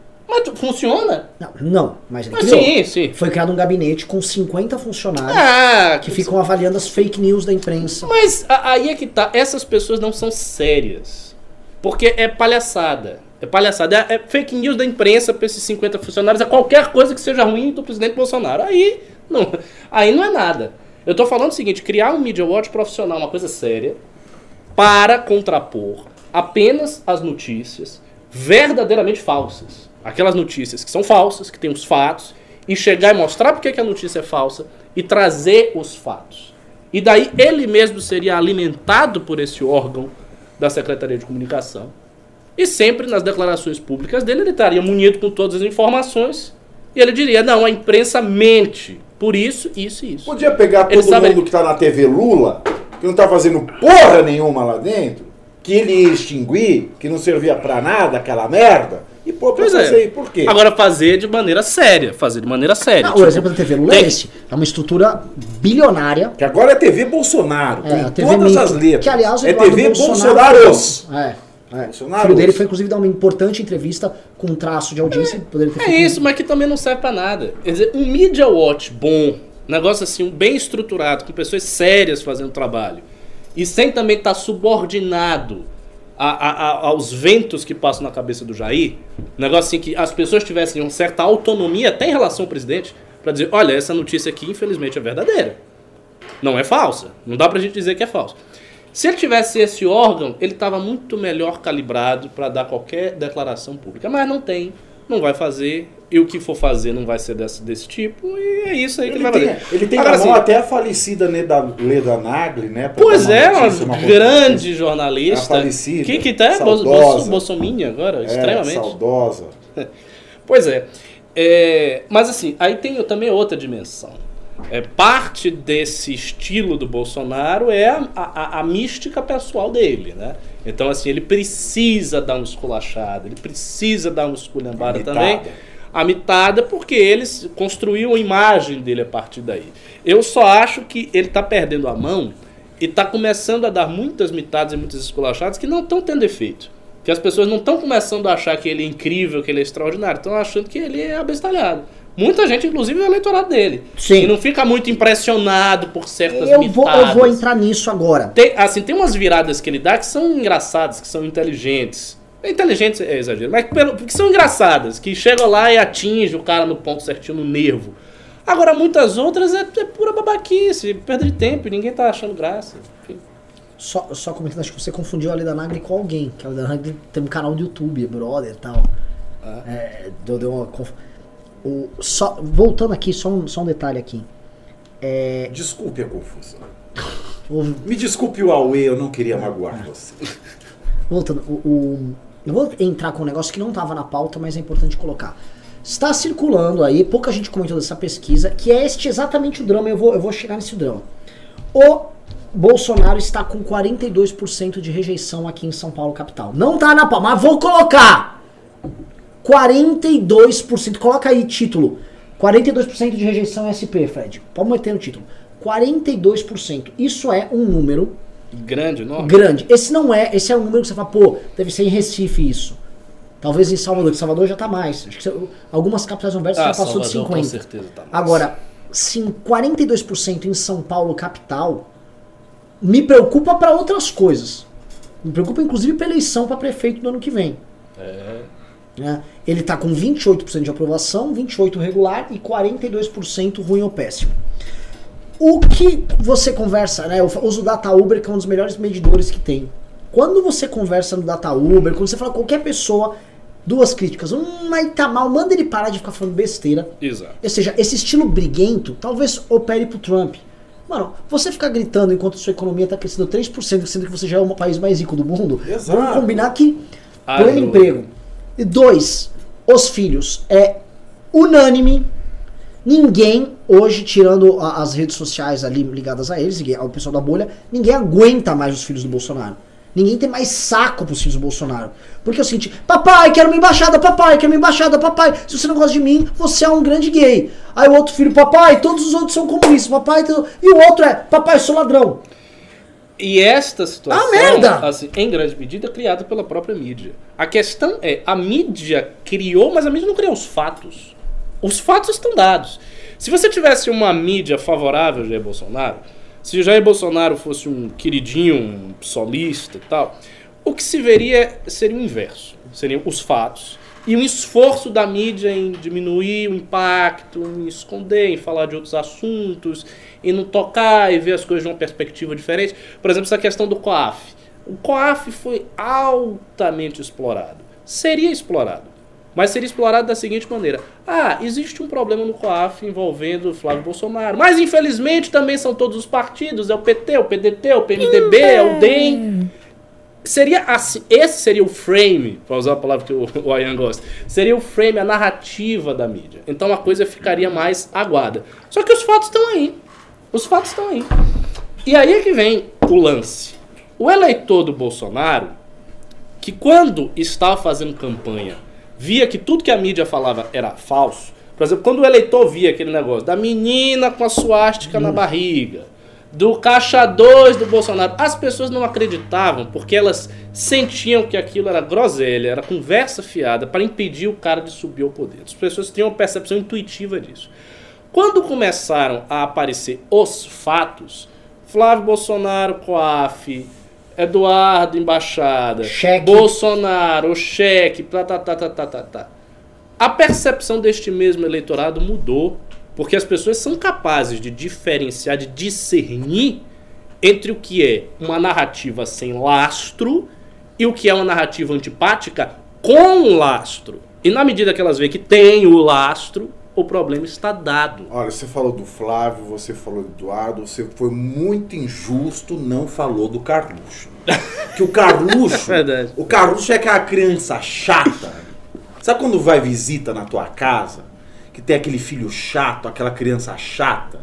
Que é uma criança viada, chata, insuportável, que fica fazendo berreiro dentro da tua casa, fica mexendo nas coisas, e o pai não fala nada. É isso mesmo, E velho. o pai não faz nada. Exato, O pai mas fica é lá assim. É, Dá uma cerveja. É meu filhão. é. é. Ó, ó, filho. Não faz nada. É aquela criança viada insuportável quebrando a tua casa e fazendo berreiro. Esse é o Carluxo. Faltou falar dele. é verdade, não falei. Mas você sabe que para a consciência do, do, do eleitor das pessoas normais, o Carluxo é até o menor dos problemas. As pessoas certamente devem falar não sei, estou supondo, mas elas devem falar mais da questão do Flávio Bolsonaro no COAF e tudo, e do Eduardo Bolsonaro é, na embaixada. Definitivamente o, o maior problema é, o, é o, os problemas do Flávio, do Flávio, que ele já é percebido como corrupto para as pessoas. Até porque a própria base minha, você pega aqueles youtubers sem dignidade que ficam basicamente fazendo felação governista. Esses youtubers, eles já entregaram o Flávio pro ladrão. Eles estão na uhum. lógica que, que o PT fazer com o genuíno. Tipo, meu, genuíno faz as cagadas aí no mensalão, hein? Ô, Dirceu, puta, Dirceu, sorte com o Lula, Lulinha Teflon. Sim. Ali eles se E já estão. Larga o Flávio aí. E o Flávio comprou, ele vestiu a capa. Quer saber? Eu vou ficar brother do Renan Calheiros. Tenho oito anos aqui para fazer politicagem da boa. O e ele, é, é só, só matando, ah. ele é o cara mais talentoso pra política dos três filhos. Os outros dois filhos são dois ineptos completos.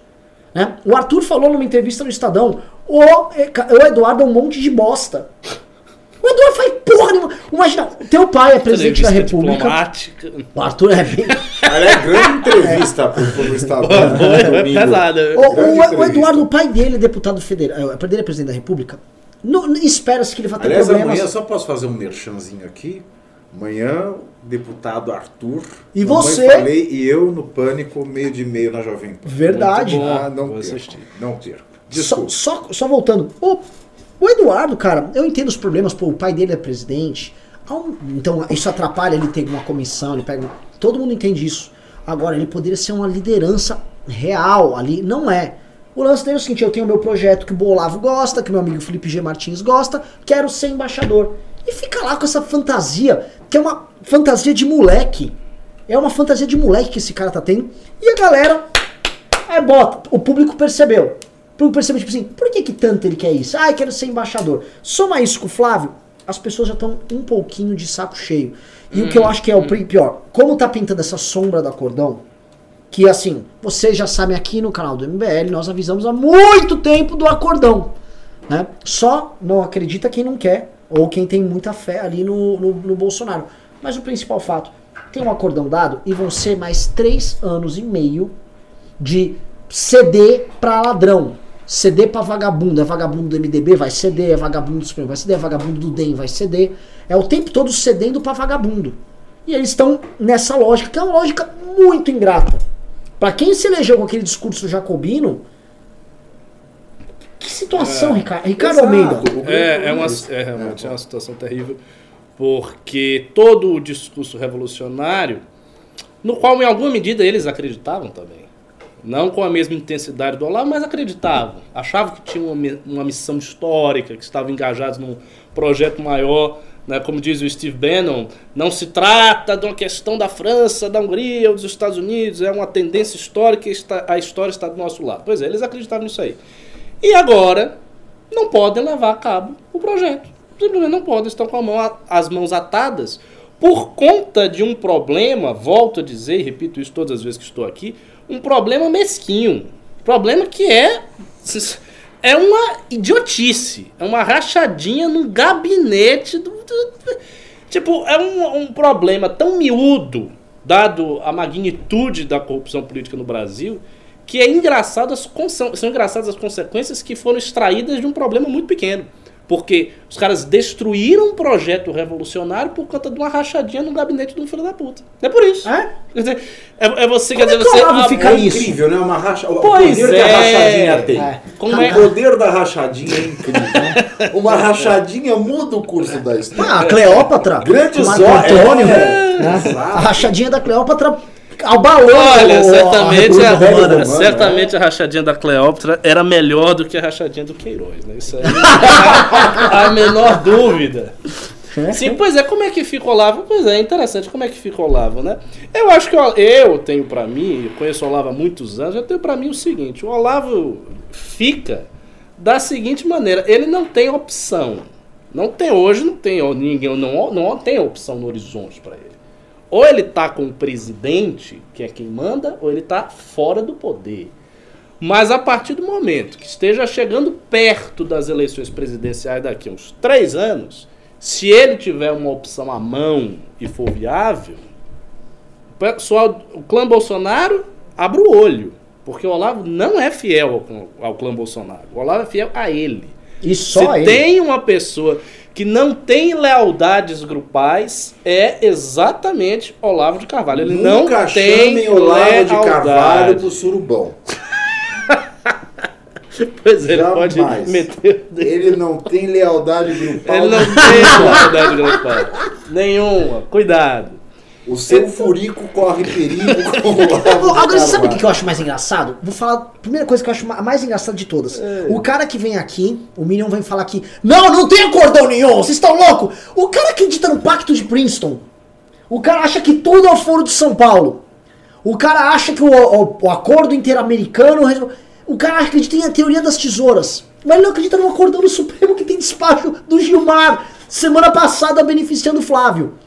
Que tem o Aras. Ô, presta atenção, meu irmão, você que tá vendo aí. A gente nem comentou, nem tava na pauta, ficou até puto com isso. O Aras, O Aras. falou em pegar agora. os- não, eu vou avaliar sim os dados da Vaza Jato. Porque a questão é o seguinte, o Carluxo, eu vou perguntar pro, pro nosso jurista aqui, mas assim, Ah. o Carluxo ficou lá com o pavão dele, vão desmascarar, inaugurar uma guerra de fake news ali contra o Glenn. Fe, ah, babá, Vaza Jato, Vaza Jato. Aí o, o Aras, nomeado pelo Bolsonaro, vou lembrar, o Aras nomeado pelo Bolsonaro, que assinou a cartinha em nome da família brasileira, a e que diz que não leu. e que não leu, E que óbvio. diz que não leu. Você, você deixou molhar o E diz bico. que não leu. Ah, Ele fa- falou hoje, assim ó, essa- de novo, a teoria da bengolada. Ele virou pro, pro eleitor do Bolsonaro, patriota brasileiro, que tava lá cheio de esperança, e deu uma bengolada na cara. Mais uma que você toma, mais uma leitada que você toma aí do Aras. O Aras vira, toma, otário! Achou o quê? Achou que. Foi lá e avisou, vou usar os dados da Vaza Jato sim. É, cara, e o que é mais humilhante é o seguinte: ele não só faz, ele faz questão de falar. Falar. Ele sempre fala. Não, ele chega lá e dá a Ele declaração. falar né? mesmo. Ele não pode ser derrubado pelo presidente. Ele já tá lá. É, ele tá numa Ele posição. tem que falar a ele posição tá numa dele posição é confortabilíssima. formidável. Ele tá numa posição formidável. Agora, acho que no MBL eu devo ser o único que não seja lavajatista. Eu devo ser o único do grupo que não gosta da Lava Jato. Nunca gostei da Lava Jato. Nunca gostei da, da, da atitude com o Sérgio Moro, nunca, do, do Sérgio Moro, nunca gostei das atitudes da lei, muito menos. Né? Acho que essa medida do Aras, para quem não gosta da Lava Jato, é uma medida necessária. E quem gosta da Lava Jato também não deve temer, porque se eles vão analisar a coisa para ver se é verdade ou não, internamente, interna corpus, Só, só desculpa, você vai continuar o raciocínio. Claro. Tô com o quadro na mão, Fred. Fred! Por favor, grite pimba. Mas e- Pimba! Porra, Fred, o que, que é isso? senhora. Alessandro Mônaco se manifesta, Deus desce aqui à terra, mo- que se foi, coloca na... desmarcaram, desmarcaram a cópula. Por favor, volta aí, assim, é, é, risoca- hashtag risocracia, por favor, Thiago, desculpa interromper. Foda-se, vamos lá. risos! Vamos lá. É, para quem não gosta da Lava Jato, e eu acho que até para quem gosta, não deve se preocupar com isso. Porque vai se avaliar interna corporis desvios de conduta. Não importa se essa informação veio de Vaza Jato, essa informação existe. Ela tem interesse público relevante. Da mesma maneira como na própria Lava Jato se quebrou um sigilo telefônico porque se julgou naquele momento que o interesse público era mais relevante e devia se sobrepor àquele direito dos particulares, nós temos uma denúncia muito séria de conduta do Ministério Público que pode macular sim a instituição do Ministério Público, tão essencial que é a democracia. Num momento em que nós temos um louco, um célere, revelado, confesso, que foi PGR durante muito tempo, que é o Rodrigo Janot. Então tem-se sim que se investigar e se levar em consideração isso. Isso é democrático, isso é do jogo. Agora, agora, eu não sou lavajatista, como disse. Aí muita gente me diz o seguinte: você toda hora fala mal do Flávio Bolsonaro porque ele é corrupto, mas ao mesmo tempo você acha técnica a decisão do Gilmar Mendes. Eu vou explicar. Eu, querido, eu acho a decisão do Gilmar Mendes técnica. Houve um erro de conduta legislativamente, legalmente, houve um erro de conduta No do? Ministério Público e da Coaf. Houve. houve. Mas isso, eu que não sou lavajatista, eu que sou um garantista isentão de merda, sempre defendi. Eu não fui candidato ao Senado, eu não fui candidato à presidência da República, seduzindo o lavajatista, seduzindo o discurso de ah, deve-se quebrar alguns paradigmas legais para que nós consigamos condenar os corruptos do Brasil. Eu não engrupei o discurso lavajatista para ser eleito. Os bolsonaros, porque os minions gostam de se referir eles assim, né? Bolsonarianos. Chamam os bolsonaros. É, é que são os Kardashian, que é os Gretchen. que porra, os bolsonaros, né? Painel de ex-presidentes. Né? Quando a gente fala do painel de ex-presidentes no Congresso do MBL, tem gente que vem falar, por que não convidam os Bolsonaros? Que Bolsonaros, cara? Só tem um que é presidente, caralho! Os Bolsonaros! Ai, chama, chame o Flávio, chame. Olha onde vai a loucura dessa gente. Então, o que aconteceu, querido, é que o Bolsonaro, a família Bolsonaro, bateu continência pro Sérgio Moro. A família Bolsonaro falou: olha, eu gosto da Lava Jato, eu gosto do método da Lava Jato e eu concordo que deve haver alguma quebra na legislação, alguns direitos constitucionais têm que ser quebrados em nome de um bem maior. E eles foram eleitos com base nisso. Agora, eles se valerem da negativa da quebra de- das garantias absolutas de sigilo, etc., que eles defenderam para se eleger, isso é muita cara de pau, isso é muita canalice. Eu, ia falar isso porque é o seguinte: o discurso dos caras foi todo construído com base nisso. Todo mundo, assim, quer dizer, todo, ninguém, absolutamente ninguém na política prestava. Troca essa merda aí! Troca esses caras, tudo vagabundo. Ninguém prestava, tava tudo errado. Mas o discurso tá certo, é isso mesmo. Ninguém presta, inclusive Bolsonaro. Pronto, resolveu o problema. É, o com eles, discurso é que tá com bem eles não, que não tem o devido processo legal. Você não acredita? Assim, eu já fui parado na rua. Ah, mas quem se defende com o devido processo legal é um ladrão, não era essa a ideia? Se o Flávio Pois tá é, se defendendo, tá se escudando essa é com essas garantias, então. Até porque, como eu já disse, o Olavo, o estamento burocrático, cria esses instrumentos para permitir a impunidade. E todo mundo sabe que político é vagabundo e que você tem que Você ir lá na frente do Congresso. Você É. falou do Olavo? Você falou do Olavo? Olha, Minion também vem quando você fala do Olavo. Porque o Olavo só fala groselha, merda hoje em dia. Eu ainda faço a campanha Olavo me desbloqueia do Twitter. Eu adoro ver o que você posta. Mas eu estou bloqueado. Então eu só vejo o que me mandam. O Olavo, aí todo mundo Minion, quando você fala mal do Olavo, qual é a resposta? O Olavo foi muito importante Ah, para o debate da direita. Quando ninguém falava dos autores da direita, o Olavo de Carvalho trouxe os autores para a discussão. Olha, querido, eu vou te falar uma coisa. Pode até ter sido que ele tenha trazido para o debate, tenha formado um grupo de meia dúzia de gato pingado enquanto ninguém queria se reunir. Pode ter sim ele ter formado o cerne, ter jogado uma semente, trazido a discussão de autores. Mas olha, no, no Brasil, quem é que sempre se preocupou e começou com o assunto da ética na política? O O PT. PT. O que eu quero dizer com isso, Minion, é que as pessoas mudam. Você pode, você pode, no começo, dizer que, olha, ele foi muito importante para o debate na direita, mas já não é mais. Ele mudou.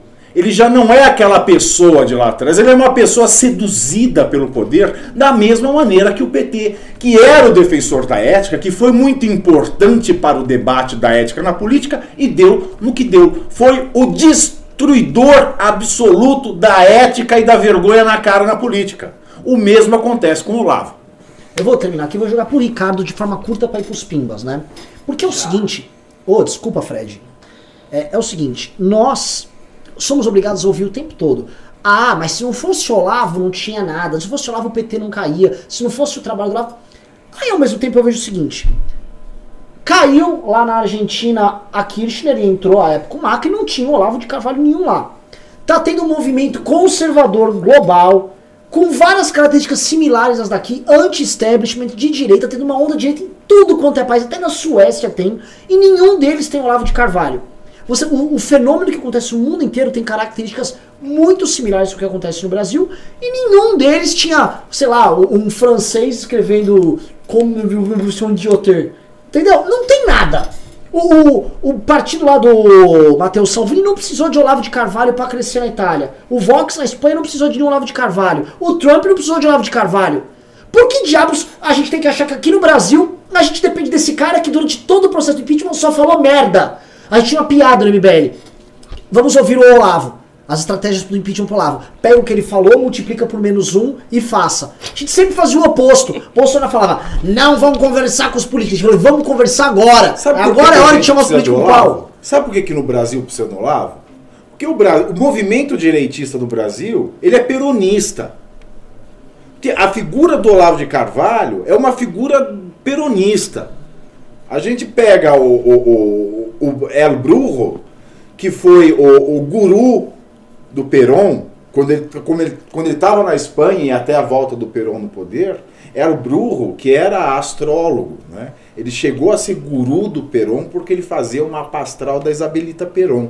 Ele era segurança, depois ele tentou ser cantor de tango, fracassou, tornou-se astrólogo, fez uma pastral de Isabelita, Isabelita apaixonou-se por ele. Inclusive, é, essa história você já deve ter lido, né? quando Perón morreu, levaram El Brujo é, para onde estava sendo examinado o corpo de Peron para que ele ressuscitasse o Peron. e ele segurou o cadáver do Peron pelo calcanhar e gritava: Volta, meu faraó! Volta, meu faraó! Mas ele não voltou. Mas essa era a figura que o peronismo criou, do guru né, de alguém com uma sabedoria é, maior, mística, por detrás do líder. Né? Então, o Bra até a direita do Brasil, ela tem o um traço peronista. Vamos perguntar, assim, Ricardo, hum. assim, muito rápido para os pimbas, que tá tendo uma crise. Muito rápido? Você, é. você faz uma pergunta Só que eu não complexa. eu vou te ferrar. Ah, desculpa, mas eu é quero que te é. falar. Não, não, tá muito rápido. Não, é rápido. Basicamente, eu discordo do Renan e discordo do Pavinato. Vou... Muito rápido. Agora, não, mas eu quero, eu vou te falar. Eu quero que você fale o que o você comente esse comentário do Pavinato de forma muito breve, sob a lógica, ele não levantou ali um autoridade espiritual e poder temporal aí nessa história? É, do René. Por favor. Não, assim, eu acho que o Olavo de Carvalho é sim essencial na formulação da direita e acho que há uma falácia nesse tipo de argumento que o Renan levanta, que é a seguinte: absurdo. É você supor que se você tem assim, uma condição histórica global, um zeitgeist, né, um espírito do tempo, então que as pessoas nacionais e locais que foram responsáveis por viabilizar isto aqui e lá e acolá, não são importantes porque você tem uma coisa global. Isso não faz sentido. Não, não falei isso. Não, não, mas é uma implicação do que você está tá dizendo. falando que é uma condi ele fala que é uma condicionante. É uma condicionante. Eu não, não é. A, man, a maneira como o movimento de direita se constituiu no Brasil só pode ser entendida passando por duas matrizes muito claras e que definem, que definem tanto o movimento de direita, que definem a linguagem, a maneira como se coloca em termos econômicos, a maneira como se coloca em termos civilizacionais. O fato, por exemplo, o movimento populista do Bano, que está em todo lugar, só fala da classe trabalhadora. Aqui no Brasil você não ouve um, uma expressão, a classe trabalhadora, em lugar nenhum, porque é uma, uma linguagem completamente diferente. E quais foram essas duas matrizes? O Instituto Liberal, que criou tudo que veio de liberalismo depois, com os austríacos, etc., que é uma coisa bem brasileira, que não está presente em, em, todos os outros lugares. Você não vai achar isso, por exemplo, na Espanha, na Hungria. E Olavo de Carvalho, com essa linguagem especificamente polêmica, anticomunista, né, é, é, é, é, salvação do Ocidente, da maneira que, que ele põe, esse acento anticomunista muito forte. Isso é bem característico daqui, quando o Bannon, citar novamente o Bannon, quando o Bannon foi lá e foi discursar num congresso da Frente Nacional na França, ele citou Marine Le Pen dizendo o seguinte, que o problema não era direita e esquerda, o problema é elite e classes trabalhadoras. Isso é uma, uma, frase que não se encaixaria jamais na maneira como o Olavo coloca e não se encaixa no modo como a direita brasileira se, se constitui. Não, se encaixa sim. Não se encaixa. Encaixa tanto Dizer que o Olavo que- fala que existe um estamento burocrático. Sim, mas- E, essa, e a elite faz parte disso contra o verdadeiro homem brasileiro. Mas isso é Que o diferente. Bolsonaro é a representação Perce- maior. Perceba, mas isso é diferente de dizer que a distinção entre esquerda e direita é desprezível. Ele nunca faz isso. Por quê? Porque ele é um anticomunista ferrenho. Mas o Bannon também não Ele- faz essa distinção. Ele- Faz. O Bannon, ele ataca. Você pega ele atacando Ele progressista. ataca, mas ele falou isso. Inclusive, ele citou uma citação de Marine Le Pen em que ela elogiava um partido de esquerda. E, e isso não existe na direita brasileira. Assim, o nível de anticomunismo, de anti-esquerdismo aqui é dogmático. E por quê? Por causa de Olavo. Então, assim, dá para você rastrear cada formulação do discurso conservador à sua fonte. Isso é possível. Agora, daí ele achar que ele tem poderes demiúrgicos, que tipo, ele sozinho criou toda a direita, então tudo se deve a ele, não há mais ninguém que faça nada, ele tem o controle absoluto das, de todas as coisas. Isso é um exagero completo. A maior vitória política do Brasil, antes da, da eleição do Bolsonaro, se você considerar uma vitória, mas a maior vitória ao concurso foi o impeachment. E o impeachment foi uma vitória feita a contrapelo do Olavo, feita contra o Olavo. Então tudo que ele disse, o Renan te- tem razão, tudo que ele disse foi desdito pela experiência. Por quê? Porque embora ele tenha uma grande visão do, do horizonte geral, na hora da análise prática política ele é muito ruim, ele não é um bom analista político. Isso foi o que o, o, o Osterman certa feita disse, Sim. o primeiro ataque, o Osterman dizia isso, que ele não era um bom analista político para esse da- e não é mesmo. Ele propunha uma coisa que era impossível, que era a revolução, o Maidan, um governo paralelo, e, e o, o MBL não fez E isso. tá tentando até agora. E tá tentando até agora. Então, assim, ele não é o demiurgo da direita. E por isso mesmo não tem essa coisa de você ter uma dívida eterna com o Olavo. Ah, tudo que você faz, você tem que se curvar e dizer, ah, porque o Olavo criou. O Olavo razão. É outra coisa. O Olavo criou muita coisa da direita, mas também criou muita coisa ruim. Então, muitos traços ruins que a direita tem se devem a ele também. Quer dizer, se ele fez a coisa aparecer, ele também fez os vícios aparecerem. Muitos dos vícios. Por exemplo, essa extrema violência verbal que os conservadores bolsonaristas têm. Eles aprenderam isso com quem? Não foi só com o Bolsonaro, não. Foi com o Olavo. E a Dercy Gonçalves. Eu vou ser obrigado, mesmo, mesmo discordando muito aí do senhor, vou ser obrigado a ter que cortá-lo e não é porque eu discordo. Esse é por causa dos É porque os pimbas. pimbas, o É, Fred, vamos- tá, vamos lá. o Fred tá liderando uma rebelião aqui. Não, ok, ok. Pimbem aí. Vocês pimbarem sobre esse assunto, Não, a gente fala pimbar, eu mais. tava reclamando. eu Não, gente, se vocês quiserem, eu deixo ligado aqui, vocês falam até amanhã, não tem problema. Inclusive, o Renan tem um computador aí aberto, ele pode ler os pimbas. Eu não sei Quer fazer ler os isso, pimbas, eu Renan? fui deslogado do MBL. Na verdade, sabe sim que eu sei. Vamos lá, vamos começar que eu vou responder a bagaça toda aí com a É, galera. vamos lá. Por quê? Tu tá com pressa, Renan? Não, não, não fala isso. Vou ler aqui então os do Alessander Mônaco primeiro. Claro. Ele falou o seguinte: Ufa, deu tempo, pontapé dado, MBL Power a caminho.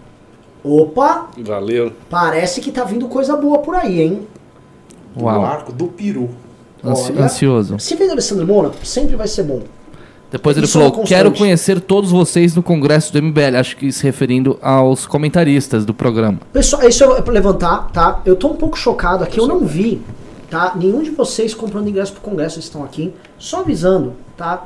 É, vai haver um trono pro Alessandro Mônaco no nosso congresso. O Alessandro Mônaco estará sentado num trono com um cetro. Por favor.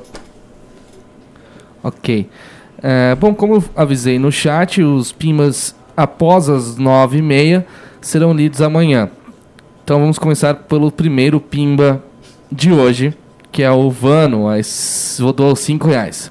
O novo está usando o respeito ao dinheiro público para alcançar as camadas mais pobres. O que o, o, que o MBL está fazendo para alcançar esse povo? Renan, Vamos lá. É, eu talvez acho que eu tenha colocado isso em forma de oposição. Não, não, não. O MBL ele foi o maior difusor nos últimos anos de ideias liberais. Ele foi, a gente conseguiu utilizar, que foi esse um dos grandes objetivos do MBL, a luta contra o PT no impeachment para embutir na nossa luta valores liberais. Então, na manifestação tinha gente pedindo privatização da Petrobras, a- a- corte de gasto, a ideia do, do- da pedalada da Dilma, a gente abordou sobre um aspecto liberal. Então o MBL foi um difusor desse tipo de ideia. O Arthur, monumental. Então, assim, para difundir e tornar esse tipo de agenda hegemônica, o MBL fez esse papel. Agora tem que levar, a gente tem que levar esse papel para classe D, classe E. e é o papel que a gente quer executar, inclusive em parceria com muitos deputados do Novo, é, do papel da regularização fundiária, que acho que é um tema monumental. Então, vamos sim. E não existe essa oposição, que eu estou colocando o seguinte: acho que o Novo tem que ter uma postura mais de, de vanguarda nesse processo de liberais se diferenciarem de reacionários. Legal, Renan. Boa resposta, hein? Vamos então ao próximo, para o Ricardo agora. Oi. O mesmo Vano doou dois reais. Ele falou: Ricardo, o país aguenta mais um governo gastão? Olha, eu não sei o quanto o próximo governo vai ser gastão. Agora, esse governo de Bolsonaro já está sendo. Então, assim, ter um governo Tá de criando uma direita estatal. é, não garante que o governo não vá gastar muito, não garante nada. E, e eu acho assim que ter, por exemplo, se a gente tiver um governo de centro, um governo que tem um mínimo de responsabilidade fiscal, não é necessariamente sinal de que vai ser uma tragédia hedionda. E como eu disse, os liberais não me parecem a direita brasileira em geral, não é nem só a direita toda, não me parece preparado o suficiente para assumir o poder numa esfera federal. Eu não acho, não vejo. Next Pimba. Boa. Vamos então ao próximo Pimba. Arthur Schmidt, que tem o mesmo sobrenome que eu, ele doou 10 reais. Um Pimba para abastecer a Kombi. Muito obrigado aí, Arthur. Embora nós não tenhamos nenhuma Kombi aqui, Temos mas sim, ele tá falando da Kombi dos isentões, Fred. E essa Kombi tem que ser abastecida, até porque a gente vai ter que comprar agora uma Towner. Porque né, ficou grande, então a gente tá a expandindo. Towner é maior que a Kombi? Olha, é- no mínimo é mais confortável. Compra E logo dá um pra ônibus. fazer cachorro quente na É, exato. Ok.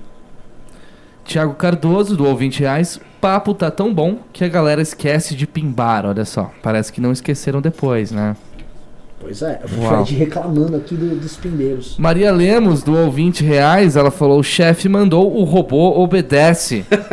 O robô do se referindo aí aos pimbas. Vou fazer aquele vídeo assim da galera.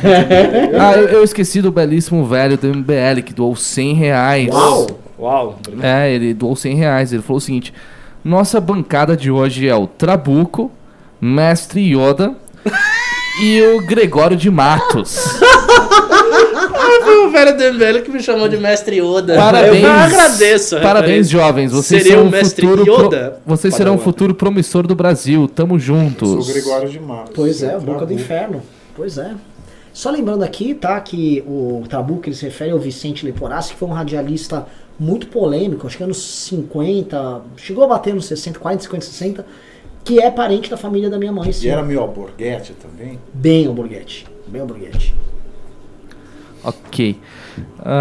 Próximo foi o Anderley Pastrelho, que doou 10 reais. Estão a par da iniciativa do Congresso de limitar a doação de pessoas físicas a entidades políticas? Sim, e vamos combater, mas ao que me parece, é quase favas contadas isso aí. Porque isso deveria ser uma luta que nós liberais devíamos estar encampando. Mas se a gente lembrar, já no último, na última legislatura, quando é, tornaram praticamente mandatário o financiamento público, hoje é super restrito e eles querem restringir ainda mais, ninguém, tirando o MBL novo, defendeu. Ninguém. Incluindo aí a família presidencial, os Bolsonaro. Os Bolsonaro. Ninguém os Gretchen. bola. Acharam que só se desse papo de liberal aí, deu no que deu. Kennedy. Aliás, eu acho que devia até, a gente devia até lutar pela legislação da doação de empresas. Eu também sou a Porque favor. as pessoas, as empresas aqui não doam por conta de uma decisão absurda e inconstitucional do STF, engendrada na cabeça doentia de ministros como Luiz Roberto Barroso, o iluminado. Vai lá, toca o barco. Bernardo Vieiro doou 2 dólares australianos. Ele falou o seguinte: foco no parlamento para 2022. Estratégia para liberalismo? Olha, Sim, Eu, eu acho. Uma boa, mas não só. só vou comentar aqui, quem está focado, de novo, novamente, MBL, assim, vanguardista. A gente falava de Greta Thunberg quando ninguém sabia que é Greta Thunberg aqui. A gente falava, a gente falava da Greta dois meses e meio antes. Estamos falando do acordão antes de todo mundo, denunciando o populismo de todo mundo. Vou falar outra coisa que a gente já está falando é, antes de todo mundo. O projeto do Hulk já está fazendo isso. Olhem o que esse Renova BR está fazendo agora. É muita grana, tem um monte de candidato que vai sair já nessa eleição aqui. Tá? Para 2022, então, vai ser um monte. Eu imagino que eles vão ter candidatos a prefeito e vão montar uh, prefeituras. Então, Agora tem um detalhe. Eu acho que o Renova é muito assim o vínculo entre essas pessoas, por não ser um movimento orgânico, é muito frágil. É frágil. Pode ser que chegue lá, os caras aí comecem cada um votar do jeito que quer, fazer o que quer e acabou. Isso é uma possibilidade. Mas é, vínculos frágeis quando quando o dinheiro canta é, o valor mais alto você levanta. A questão é que o dinheiro canta antes do cara subir. Quando o cara já tá lá dentro, aí o dinheiro não canta máxima. tanto assim. Dinheiro na mão, calcinha no chão. É. Vamos lá, Fred. Ricardo P doou 10 reais. Parabéns ao MBL pela consistência e persistência, mesmo sem a ajuda daqueles que supostamente estão do mesmo lado. Fiquei esses cinco meses entrando nos canais da direita, entre aspas, apontando a inveja deles. Acho que aí tivemos então um troll MBLer nos canais da Muito direita. Muito bom que os trolls MBL se multipliquem. Não, isso é um ponto interessante que ele levantou aqui, né? É, muitas pessoas, e foi muito importante essa saída de armário do Nando Moura, muitas pessoas tão, que acompanhavam o nosso canal, às vezes faziam defesa quase solitária em outros canais, estão vendo assim, ah, o que eu falava agora tem sentido, agora está tendo eco, né? Ah, e isso está começando a se proliferar. Não só aqui, no Twitter, as pessoas estão. Então eles falavam que tinha acordo. Puta, mas tem mesmo. Né? Tá foda. Ok, Thales Lima doou 5 reais. Pretendem fazer projetos liberais estudantis? Porque a esquerda cresce muito no ensino público básico, enquanto no privado estão sem quem seguir. Olha só, o MBL estudantil está numa fase muito incipiente ainda, em que você falar de projetos estudantis assim, macro, não vai ter durante muito tempo. O que os meninos estão fazendo é se organizando. E já está começando a nascer alguns frutos de, dessa organização. Palestras, debates, pequenas inserções, um ou outro grêmio que a galera quer disputar, algo nesse sentido. Vai, vai levar tempo. Hoje que é de melhor é o trabalho no Ceará do Rodrigo Saiva Marinho dos grupos de estudo ali como Dragão do Mar. Uhum. Maria Lemos do 20 reais, rejeição alta ao Bolsonaro e grande votação da esquerda nos conselhos tutelares. Sintomático. Não, a, votação alta na esquerda nos conselhos tutelares, isso é constante, Maria. É, o que você tem é igrejas evangélicas participando e houve agora por parte da direita a tentativa de participar de verdade, é, ainda que de uma maneira um pouco atabalhoada, também levando-se o outro lado da moeda muito grande. Eu vi algumas figuras que eu também não gostaria de ver em um conselho tutelar disputando, mas as pessoas só estão atentando. Isso aí também é só a ponta do iceberg. A quantidade de outros cargos e posições na administração pública que são negligenciados é gigante. É, é enorme, exatamente. Muito por conta do fato de que as pessoas todas só olham a porra Sim. da presidência. Ok. Anderley Pastrelho doou 10 reais. Eu já disse, partido tem dono. Fundo partidário permite que os dirigentes decidam quem vai concorrer nas eleições, desde vereador até governador, pois grana permite comprar muita coisa, até votos. Exato, exatamente. É assim mesmo que acontece. Alberto Seabra doou 5 reais. Valeu, Alberto. Depois tivemos um dia sem Tim Maia, é um dia em vão, que doou 5 reais. É, infelizmente hoje Muito está sendo um dia em vão. Vocês sabem que está pagando essas versão brasileira do CEPAC? O ingresso é de graça e é impossível que a mídia não tenha visto nada de estranho nessa porra. É, é interessante. Eu até mandei um e-mail lá porque eu me, eu me inscrevi nesse negócio. Eu quero, eu quero, eu quero assistir. Não sei se eu vou ser... ser claro, Ricardo. Eles mudaram o lugar, inclusive, para o espaço Transamérica. É. Lá no próprio organização tá Índigo. Quem sabe que é, que é a Índigo é a fundação do PSL. O é, PSL está bancando, Banca. talvez com alguns empresários, isso. Ah, a PSL a gente, tem dinheiro para bancar isso. A gente organiza congresso, é caro demais, a gente cobra ingresso porque é muito caro. Muito caro, dá muito trabalho. Ainda mais assim, o, o, o espaço de eventos tem aquela coisa que igual tem em casamento, tipo assim, ah, você só pode contratar este ou este fornecedor para colocar a coisa aqui dentro. Ah, entendi, uhum. que todo mundo ganha FII.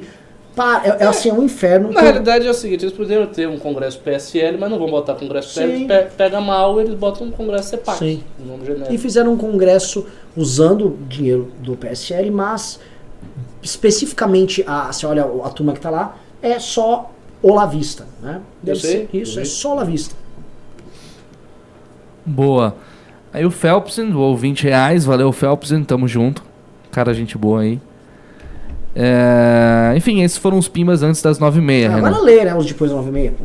Ah, Tem sim, pimbas sempre altíssimos. assim, Tem né? pimbas altíssimos. Sempre assim, Renan. E outra coisa, Tá bom. você tem Nuca Meira, que está em processo de canonização, e o já Sim. santo Alessandro Moura. Verdade.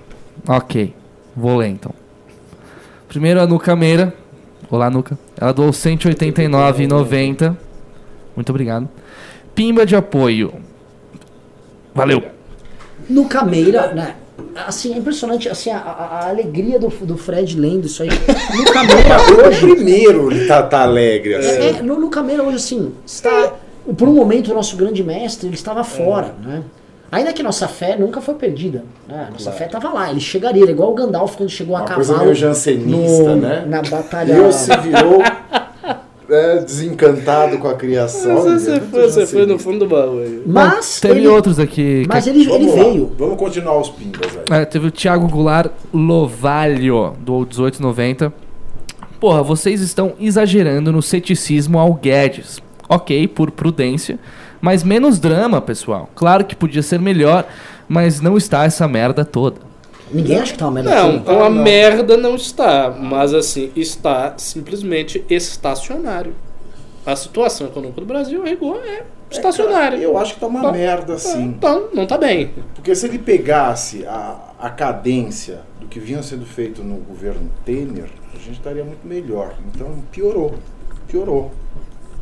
É, Piorou. reduziu a expectativa de crescimento possível. Tá, é, Piorou. é, não tá Eu não bem. sei as razões, assim, eu não sou para, um dos Paranauê econômico, eu não sei as razões exatas do, de uma curva que estava sendo a estagnação, ela ter arrefecido tanto esse ano. Né? Crescer 0,8 não estava.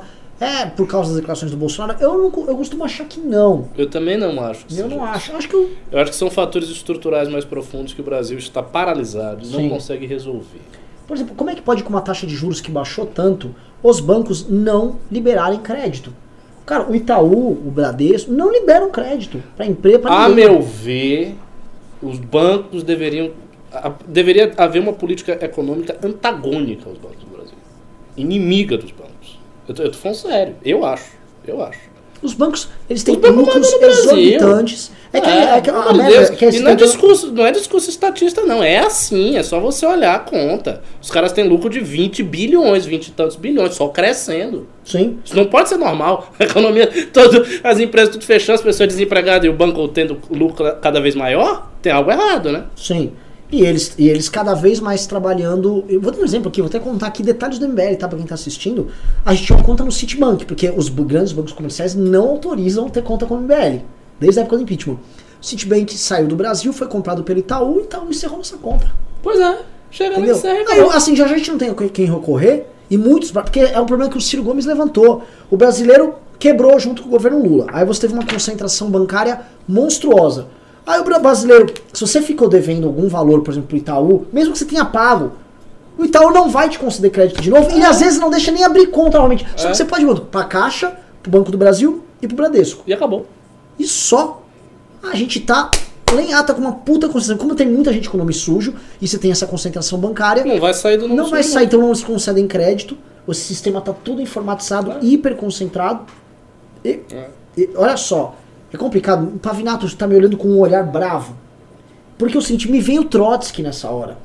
Aí eu quero passar o facão neles. Você falou do nosso cara, Ricardo, se eu soltar minhas frustrações de empresário aqui, eu acho sim que às vezes a gente fica também com muito. Não, porque veja bem, o banco, a gente. A gente tá é da cacete, puta. é filho da puta mesmo. Puta. É filho da puta e ele age politicamente o tempo todo. tempo ele inteiro. age o tempo todo. Os bancos bancaram todas as campanhas anos. Eu acho que banco tem que se fuder. Também acho. E, e vou, e vou além. Eu acho que isso é inclusive uma perspectiva liberal, por incrível que pareça. Porque o- o- os, os liberais, eles não estão lá do lado da especulação rentista oligopolizada, como é o caso do Brasil. em precisava qualquer país em que bancário. vigore livre concorrência, a livre concorrência também se aplica ao campo bancário. Banco tem que ter concorrência também. Quer dizer, todo mundo tem concorrência, o movimento político tem concorrência, a empresa tem concorrência, todo mundo tem concorrência, todo mundo toma pau da concorrência, menos o banco. O banco fica numa posição privilegiada de não ter concorrência, porque as regras de formação bancária são extremamente difíceis. Você pode ser um bilionário que você não consegue fazer um banco. E aí os caras dominam a situação toda. Botam todos os candidatos, investem dinheiro em tudo que é candidatura, no PT, no PSDB, em quem for, e fica todo mundo refém do banco. Isso ainda precisa ser levado muito a sério pelos liberais, a gente tem que fazer, tem que formular uma crítica consistente a esse negócio. Uma crítica que não seja de esquerda, é bem consistente. Sim. E uma crítica que não seja assim, a gente vem com uma solução, ah, abre o mercado. É, genérica. Genérica. Tem que procurar Não, no esses detalhe. caras estão levantando zilhões todo ano É. com essa concentração bancária. Eles decidem se eles esquentam a economia ou não. Tanto que essa briga já é antiga, se vocês forem lembrar, a Dilma Rousseff tava nessa treta já em 2011, quando ela botou a Caixa e o Banco do Brasil emprestando com juros mais baratos para competir com os bancos. Falando, ah, precisamos estimular, agora sim eu vou despertar o espírito animal. Vocês vão lembrar disso, 2011. Uhum, 2012. Deu tudo errado, deu caca, porque a intenção dela era uma bosta. Só que já tinha, esse problema tava dado à época. O problema tava, tava, tava posto. Frederico Hall, É, pois não, Renan Santos? terminou os pimbas? É, sim, felizmente, finalmente. Olha, né, eu pedi... Todos do Alexander Moura que foram lidos? Né, Nosso mestre foi contemplado? Todos. Bom, teve um que não foi lido, mas ele só Tem fomenta tá uma. Só, só fomenta uma rixa que não deve ser fomentada. Então não, não, não será lido. Mas obrigado pelo Pimba, Alessandra. Como assim? Co quê? Ah, eu vi aqui. Eu vou ler, eu vou ter que ler. Eu vou ter que ler, tá? Pimba de. Ele mandou um amazing de 100 reais. Parem com essa pataquada de Riso versus Fred. Os dois são gênios. Fodam-se, risos! Os dois são gênios aladins. Eu confesso o seguinte. Eu gosto do estilo do Fred. muito Eu acho engraçado que ele faz um personagem que é o Grape Cat. Ele sempre está entediado, com raiva da vida. É, é engraçado. Não, é um personagem, tipo, é você. Oi, como vai? Você é meu grande amigo. Você. Oi, e aí? Ah, meu Deus, eu pimbei, que coisa, que alegria. Pimba. é, é um personagem, é divertido. divertido. Sim, sim. Muito obrigado, Ricardo. Fato é que eu gosto de carinho com nossos pimbeiros. Quero saber o seguinte: por que, que eu não tô vendo os nomezinhos de vocês que estão aqui nesse programa, essas 60 673 pessoas restantes, aqui já é rapa do tacho? Cadê vocês no nosso congresso? Cadê vocês? E outra coisa que Cadê eu já fiz no último programa aqui, tá? Quem quiser se tornar membro do MBL, mande mensagem pro meu Instagram, Renan Santos MBL, que eu os encaminharei pro Carratu. Já dei, eh, os últimos que mandaram, eu mandei telefone do Carratu. Mandem lá, eu vou mandar lá por inbox, vou mandar os contatos. Vocês falem com o Carratu, o Carratu vai direcionando pros núcleos e desejo sorte. E quero ver vocês no Congresso. Preciso de vocês no Congresso. Porque esse Congresso talvez seja a refundação, não do MBL, mas do movimento liberal brasileiro, liberal cabo a rabo. E não cabo e soldado. Cabo a rabo. Tá. Meu Deus do Tá? céu. É, é isso mesmo, entendeu? É um congresso onde a gente vai fazer. A gente já fez nossa autocrítica e tá na hora de reunir lideranças liberais pra gente falar, caralho, até quando a gente vai ficar sendo prostituta de projeto alheio? Quando a gente vai ficar sendo utilizado lá, ai, toca uma coisinha econômica e tipo, vai embora daqui.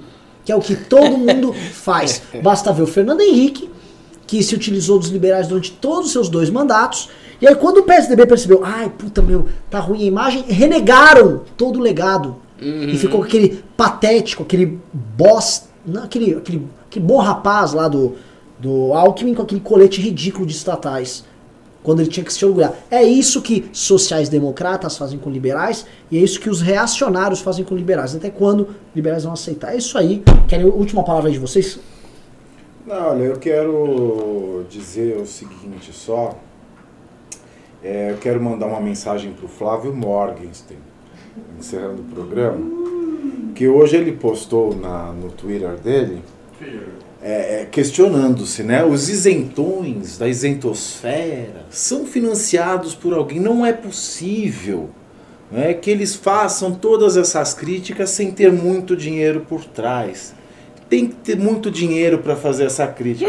Olha, é, eu só quero falar uma coisa, ó, querido, se você é pobre, problema é seu. é isso. Boa noite. Boa noite. Depois dessa, não tem nem o que dizer. Este foi Thiago Pavinato e este foi o MBL News. Obrigado, Fred. Desculpe torná-lo ainda mais grumpy. Obrigado, Ricardo. Obrigado, Thiago. Obrigado a todos que nos assistiram. Este foi mais um MBL News de sucesso, mais um Deus desse clima de É isso aí, pessoal. Muito obrigado pela presença de todos. Esse belíssimo Alexandre. Alessandro Mônaco, MBL News, como todos os outros. Alessandro Mônacos, MBL News, até as 22 horas de segunda-feira. Obrigado pela presença. Amanhã temos riso para os gados de plantão. Quarta-feira teremos Vitor Couto, que não lê nada. Depois teremos quinta-feira mais riso, infelizmente.